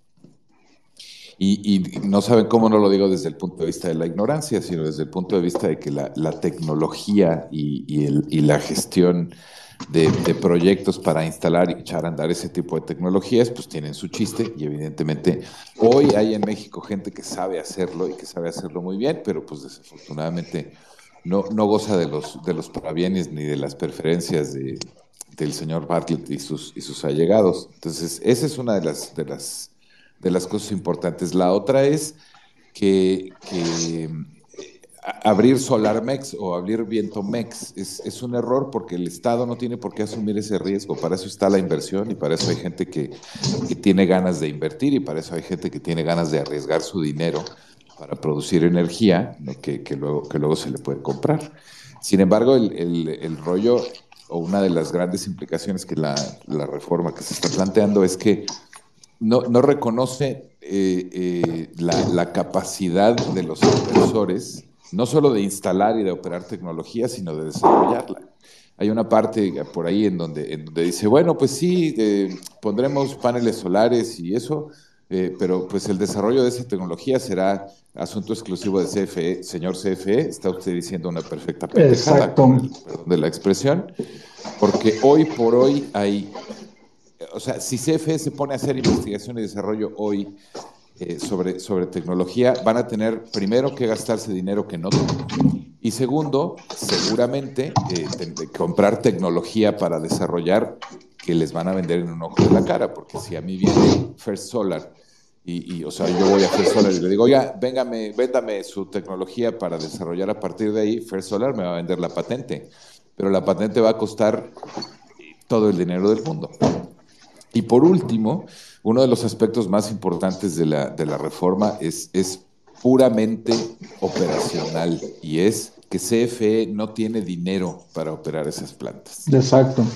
Y, y, lo digo lo digo no porque operarlas sea, sea caro, sino porque una buena parte de las plantas que CFE estaría expropiando, digámosle a las cosas como son, está ya en el periodo en el que hay que pensar en cambiar turbinas o hay que pensar en motores o hay que pensar en hacer overhauls muy grandes que son muy caros también. Una, una, turbina no va uno y la compra en el Walmart así de, oye, pásame una 9F ahí de General No, no, esa no me gusta, mejor, Móchate con una de Alstom, pero, pero no, no es así. Varia gente de CFE eso piensa, ¿eh? Varia gente de CFE es exactamente lo que piensa. No, no, seguro. No, lo, lo sé, lo sé. Sí, sí, a ver.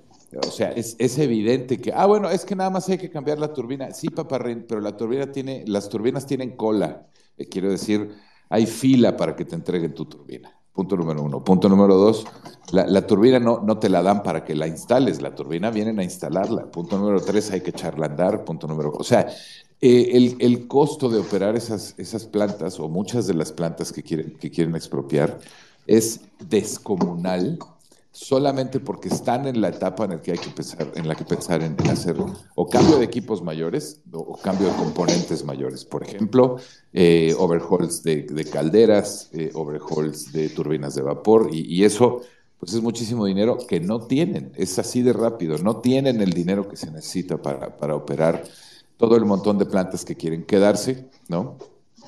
Que luego, como, como, decía, como decía Gonzalo, pues habrá castigos, porque el, otro problema es que con esta, con esta reforma que le da todo el poder a CFE, pues ya olvídense ustedes de, oye, pues a tu planta no le compro y a tu planta no le compro. Hay que pensar mucho más en grande y esto es tan sencillo como que, ah, en este estado no gobierna Morena, chin, ¿qué crees? Que ahí no mando luz. Y si la gente está preguntando si eso se puede hacer, sí. sí, se puede hacer, porque si el SENACE se va a CFE, CFE tiene el poder de decir a quién no le va a mandar luz y punto. ¿Y a, quién, y a qué precio, y a qué precio se la van a mandar también? ¿eh?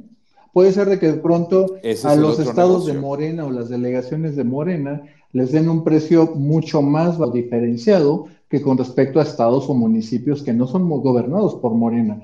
CFE sin consultarlo con absolutamente nadie, está en facultad de llegar a ese extremo, sí, sí se puede. Claro, y, entonces ahí el, problema está en que si ya es difícil atraer la inversión, los estados en donde no gobierna Morena podrían estar dados de manos y, con, y con duct tape para hacer negociaciones y para traer inversión y para lo que sea a sus estados, porque no pueden garantizar el abasto de energía que cualquier industria necesita para operar. Entonces, el, alcance o las consecuencias de la, de la, implementación o de la aprobación de, esta, de estas reformas es, descomunal, y yo lo decía hace un rato en algún es peligrosísimo. Es peligrosísimo porque están, están metiéndose en un negocio que no conocen, a gastarse dinero que no tienen, a gestionar un sistema que, un, sistema que no sirve porque lo que les falta es capacidad de transmisión, no necesariamente capacidad instalada. Y al, y al final están, están metiéndose en un entripado tremendo porque lo que están haciendo es mandarle un mensaje no a los, a los estados donde no gobierna Morena. están mandando un mensaje al mundo en donde dice, si usted quiere venir a invertir aquí, usted se jode a lo que le diga yo o no invierte. Y con esa incertidumbre jurídica y regulatoria, la inversión simplemente es que se vaya. Nunca llega. Es que, es que eh, no, no va a llegar nunca. Exactamente. No va a llegar nunca. Y entonces ya las consecuencias en términos de, de, pobreza, de desempleo, de, o sea, la electricidad y el agua son hoy los, los dos elementos más importantes para garantizar la calidad de vida de la gente. Si tú tienes el control sobre la energía, tienes el control sobre absolutamente todo. Y es básicamente lo que busca la reforma, tal como está escrita. eso es todo. Mi querido Sheikh. Hijos, me imaginé clarito a. Mi querido Sheikh, mil gracias. Me imaginé clarito al. Sí. No, buenísimo. ¿Puedo? Muchísimas gracias. Sí, sí, sí. Oye, me imaginé clarito al peje mandando a Ebrada a comprar turbinas, este, a, ver a dónde y, y, llegando el otro a preguntar si la tienen en azul. no, no, el azul no porque es del pan, el azul no porque es del pan. Ah, no, sí, no, no. En ese color caca, en ese color coágulo que les gusta tanto. Sí, no, pero, pero así te lo imaginar, es que además es correcto. Ah, oye, necesitamos turbinas. Ah, pues vete aquí a la tienda por tres. Pues no. Y, y, de verdad, pues, como, dice Gonzalo, es así. Es más, a ver, hay, hay, cosas que CFE no sabe hacer y no está mal que no sepa hacerlas. No sabe hacerlas porque nunca las ha hecho. Que tú quieres saber, eh, si, CFE sabe montar parques eólicos, la respuesta es no. A CFE a montar parques eólicos lo enseñó Iberdrola. Es correcto. Y te lo digo porque yo monté la venta, yo, yo monté la venta 3 que es el, primer parque eólico que se montó después del parquecito que tenía, que tenía. La venta 1. Precisamente, la venta 1. La venta 1. Y, y, así es. Y a nosotros nos llamó un día CFE y nos dijo, oigan, vénganse para acá porque no entendemos qué quieren hacer. Ah, pues muy bien, claro, sin problema, ¿no? Además, y no lo digo en, términos eh, eh, despectivos, ¿eh? O sea, sinceramente dijeron, ahora, siéntense y cuéntenos cómo se hace esto, porque no tenemos ni idea y lo que queremos es eh, además aprender a controlar cómo se monta. Ah, pues muy bien, ¿no? si no pasa nada. Nadie está diciendo que en CFE sean malos. Lo, malo de CFE está, es el que se sienta en la silla del director. CFE está lleno de gente muy capaz. Sí. Y, y respecto a eso, este, yo los invito, por ahí hay un podcast de Max Kaiser que no debe tener más de dos semanitas, donde habla precisamente de cómo se ha desmontado toda la, toda la estructura de compras del gobierno. Digo, habla específicamente del tema de medicina sobre todo, pero en todas las dependencias supongo que se ha desmontado también la capacidad de, contratar, comprar y, entender cómo funciona lo que compran. Ah, de hecho, ahorita que mencionan eso, una parte que también viene, y es viene simplemente en, un, en una línea, ni siquiera en un párrafo, CFE ahorita estaría entrando también en un sistema de excepción donde ya no tiene que licitar, puede licitar si quiere, puede hacer asignaciones directas, prácticamente no tiene que dar explicaciones a nadie, por cierto. No sé si hay alguien más ahí pendiente de que le demos la palabra. Eh, puedo, sí, me toca a mí, gracias. Saludos, Gonzalo, es Mauricio Yergo. Eh, mira, el, yo, digo, alguna vez lo hemos comentado, ¿verdad? Yo trabajé con Tesla y trabajé con Maguire, con el Fondo Verde de Maguire y con una compañía que se llama Pixie, que es de Sempra. Ellos estaban en una subasta que tú debes recordar que se canceló. Correcto. Era la subasta de, servicios conexos en un principio para implementar lo que era la arquitectura nueva para seguir creciendo en renovables y, hacer la red inteligente. Eh, no, no voy a, más a lo técnico porque más o menos compartimos con Bernardius y todo esto en otro foro, en el de Quitita Energy, pero en lo político eh, que estaban hablando, parte del capital político que tiene estos bolcheviques, ¿verdad? Es este pseudonacionalismo algo que yo no encuentro en Senado y en, el Congreso es gente de la que sepa de energía, gente que sepa defender los puntos de energía y la forma en que se debe implementar. Yo lo que veo mucho eh, son gente que repite los mismos errores que vimos nosotros en los sistemas de subastas de España eh, y, y ahí le estamos dando la ventaja en la narrativa a este régimen. Entonces yo creo que ahí creo que hay una oportunidad de, hacer ciertos puntos que podamos nosotros presentar a, políticos o a candidatos diciéndole, mira, la, parte de la, del nacionalismo se va a, una, a, una, fracción de la ley de seguridad nacional en la operación de estas cosas. La integración vertical, mira, yo personalmente, personalmente hablé con, con esta tipa eh, eh Cloutier, ¿verdad? Cuando estaba en la campaña. Y le expliqué a detalle cómo integrar verticalmente el, lo los, de, litio y, y, cómo, y cómo traer y atraer a Tesla, porque uno de los, de los directores del, del Fondo Verde de Maguire era un ex empleado de Tesla que es amigo mío, y cómo atraer el desarrollo del auto compacto, subcompacto, ¿verdad? Abajo del modelo 3, para traerlo a México, que es lo que está buscando hacer China.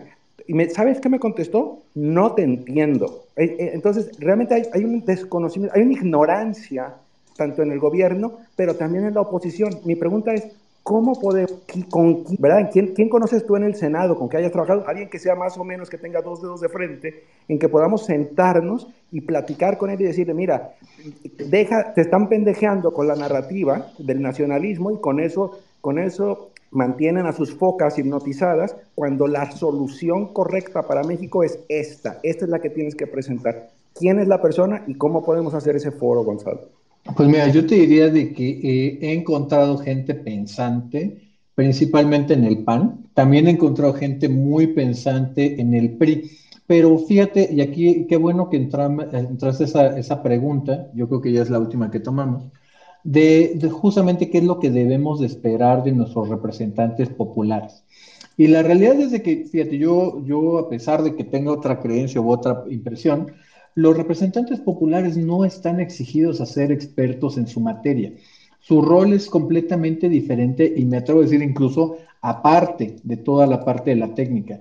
Sí tienen una obligación de, de, de aprender, de entender los temas sobre los cuales están legislando, pero para eso tienen asesores. Ahí está el punto. Eh, ellos operan con una, literalmente yo te diría, y me imagino que eres ingeniero, y lo voy a poner en esos términos, ellos están trabajando con otro tipo de restricciones y con otra función objetivo, si lo queremos llamar así, con otra justamente con otros parámetros. Ellos no están y, su interés no es en dar los mejores resultados. Su principal objetivo es buscar y ganar la siguiente elección. Y para ello justamente se trata también de obviamente atraer al mayor público posible. Lo sabemos muy bien, la información como tal por sí misma es discriminatoria. Aprender una serie de cosas, de datos, de procesos, son cosas que llevan tiempo, son cosas que requieren cierto nivel de educación, de expertise, de, esfuerzo mismo, yo lo pongo de esa manera. Y no siempre todo el mundo está destinado a eso, ahí hay que entenderlo. Pero en este momento, y es lo que platicábamos incluso hace ratito, cuál es la responsabilidad que tenemos como ciudadanos, pedirle justamente a, a, nuestros representantes populares que se asesoren, que aprendan, que escuchen, y en este caso muy particular de esta ley, que se opongan. Y obviamente el que no se oponga, el que termine siendo cómplice de esto, cobrárselas directamente en las urnas y desde, yo diría desde el descrédito público, justamente desde ahí. Perdón por ser por tan directo, pero ya, ya saben cómo soy. Oye, Gonzalo. Sí, no. Excelente, Gonzalo. Oye, muchísimas gracias, Gonzalo. Este, por ahí se nos quedó Humbert. Humbert, Humbert, espero que no sea Humbert, Humbert, sino nada más Humbert. se nos quedó ahí en el tintero. ¿Quieres tomar la pregunta? A ver, la última ya, este, ya la última, porque ahora, sí ya estoy ya, la verdad, hoy sí ya estoy molido, pero venga, la última porque me consta que Humbert ya llevas desde hace dos horas eh, buscando la pregunta, así que Humbert, te toca cerrar a ti. Bueno, buenas noches a todos y ya para ser muy breves, eh, hay una especie de discrepancia en las directrices de las empresas productivas del Estado respecto a este intento de la CFE de tomar el, el poder total porque eh, esta semana surge algo muy interesante. El año pasado, Pemex empezó ahí a hacer una especie de, ruido, ya saben, estos contratos idoninos y ventajosos, respecto al, contrato que tenía de suministro de Tano Braskem y de ese proyecto de, de Ayecuaxacualcos. Entonces, eh, comienzan a hacer arreglos, me parece que llegan a un acuerdo de renegociar el contrato de suministro y finalmente a inicios de esta semana Braskem anuncia que va a construir una terminal de importación de etano de gran tamaño en el puerto de Coatzacoalcos. Entonces, parece ser que ahí Pemex, o no sé cómo fueron las negociaciones, entiende que no tiene la capacidad para suministrarle primero el etano que tiene comprometido con Braskem y además con el resto de sus plantas. Bueno, lo que queda de Complejo Morelos, el Complejo Cangrejera, que están prácticamente por los suelos. Entonces, ¿por qué o más bien quiero entender que esto es meramente la narrativa, como dicen ellos saben que esta ley no se va a aprobar, pero quieren ganar bonos para 2024, o por qué hay tanta diferencia entre el, enfoque que toma CFE y el que toma Pemex en un caso como este. Qué buena pregunta, Humbert, y ahí te va.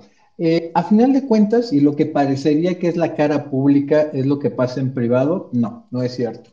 En privado, todas las autoridades Pemex CFE te dicen a nosotros propongan los negocios, estamos abiertos a trabajar con ustedes, y la cara pública es no los quiero a nadie, a todos los odio y son una amenaza a mi vida. Eh, en el caso particular de lo que preguntas de Braskem, es prácticamente el viejo dicho mexicano, es mejor un mal arreglo que un buen pleito. El pleito es obviamente etileno 21, un toque sí, hay que reconocerlo, extremadamente ventajoso para, para Braskem, muy oneroso para Pemex, pero que en su momento cuando se firmó tenía sentido, en su momento. ¿Qué termina siendo y cómo llegamos a esta negociación? Pues prácticamente todo mundo torciéndose las manos unos a otros. Primero, Braskem y tanto Pemex estaban gastando una millonada en dólares de todos los juicios de arbitraje, procedimientos, interpelaciones y quejas. ¿Qué es lo que se dan cuenta? A ver, el contrato, hay, un, hay un elemento clave que es cuando el gobierno mexicano, a través del Senagas, le suspende el contrato de suministro de gas natural a, a, etileno 21. Y con eso, pues prácticamente etileno tiene que empezar a quemar el propio etano a un precio muchísimo más alto del mercado, obviamente canibalizando sus propios procesos, para poder seguir operando. Literalmente le habían cerrado la llave. ¿Qué es lo que hace? Claro, la actuación que, Exactamente. que les paró la planta como una semana aproximadamente. 10 días, exactamente. ¿Y qué fue lo que hizo? Eso justamente motivó a que, a ver, dejemos todo mundo de perder dinero y esto cómo se resuelve. A ver, Pemex, es lo que genuinamente me puedes proveer? Pues prácticamente 30 mil barriles, que es eh, poco menos de la mitad de lo que contractualmente tenía que hacer. ¿Sabes qué? De todas las penalizaciones que me debes, ya te las perdono. ¿Sabes qué? Déjame poner mi propia terminal de, importación eh, la planta prácticamente va dedicada para etileno 21 y un porcentaje chiquito para Pemex, pero el etano va a ser 100% de privado para poder salir de este embrollo. La realidad es de que es simplemente todo mundo, tanto Pemex como Braskem, ya literalmente redujeron sus pérdidas que estaban arrastrando todos. Igual que en los divorcios o igual que en las peleas, no hay ganado, todo mundo pierde. Así que lo que se hizo fue simplemente ya terminar ese ese mal arreglo, pero llegar a un arreglo a final de cuentas. Eso es lo que pasó. Y, con eso, si quieres decir, Rubén, eh, ya se nos quedaron quizá algunas, pero ahora sí ya estoy molido, la verdad. No, pero la verdad, qué exposición tan magistral. Y pues agradecerles a todos, al Partido Libertario MX, a Gonzalo, su participación en este space. No, Esperemos que se acerquen al Partido Libertario, ¿no? Ahí tenemos la página y ojalá podamos sumarnos más a este movimiento. Rubén. También, pues nada, también agradecerle a Gonzalo, eh, reiterar este magistral, tu claridad, sobre todo tu, tu, capacidad para, para, pasarnos los conceptos a los que no somos expertos en el tema. Y también reiterarles la, la invitación. Este, yo sé que esta palabra de partido les puede sonar a muchos este, sospechosa y que les puede sonar a, a un tema de, de repetir errores de, del pasado y errores que aquí mismo estamos comentando, pero créanme que, somos este, una asociación de puros ciudadanos, de pura gente de a pie, y, no andamos buscando al siguiente Milei, no andamos buscando a la siguiente Gloria Álvarez. Tenemos un montón de cosas que hacer, tenemos un montón de cosas, este, un montón de temas que entender, conocer y tratar. Este, por eso precisamente abrimos estos espacios con los expertos, con los que saben, porque tenemos que ir este, buscando al más capaz en cada uno de los ámbitos y, creemos firmemente que podemos mejorar al país a través de la acción política, de repetir lo que un partido o lo que deja de ser un partido político, sino a través de ciudadanizar la acción política, de que todos tengamos, este, todos tengamos alguna cosa que hacer y lo que tengamos que decir que pueda llegar a todos. Eh, lo hacemos a través de la libertad, creemos firmemente que, que, la minoría más pequeña, que el individuo tiene todo que aportar a, los demás y nada más, es invitarlos a que nos acompañen, que, que se sumen y pues, agradecerle a Gonzalo este, por todo, por todo su, su conocimiento y a todos los que también muchísimas gracias. Y pues bueno, yo nada más me queda darles las gracias a todos los que se chutaron dos horas aquí de relajo. Eh, y como siempre, muchísimas gracias a todos. Sigamos dando, tenemos, la patria no son los partidos políticos ni los representantes populares, la patria está en cada uno de nosotros y cada uno, desde la trinchera que tengamos, todos tenemos un rol que jugar. Muchísimas gracias a todos. Muchísimas gracias y buenas noches. Muchas gracias.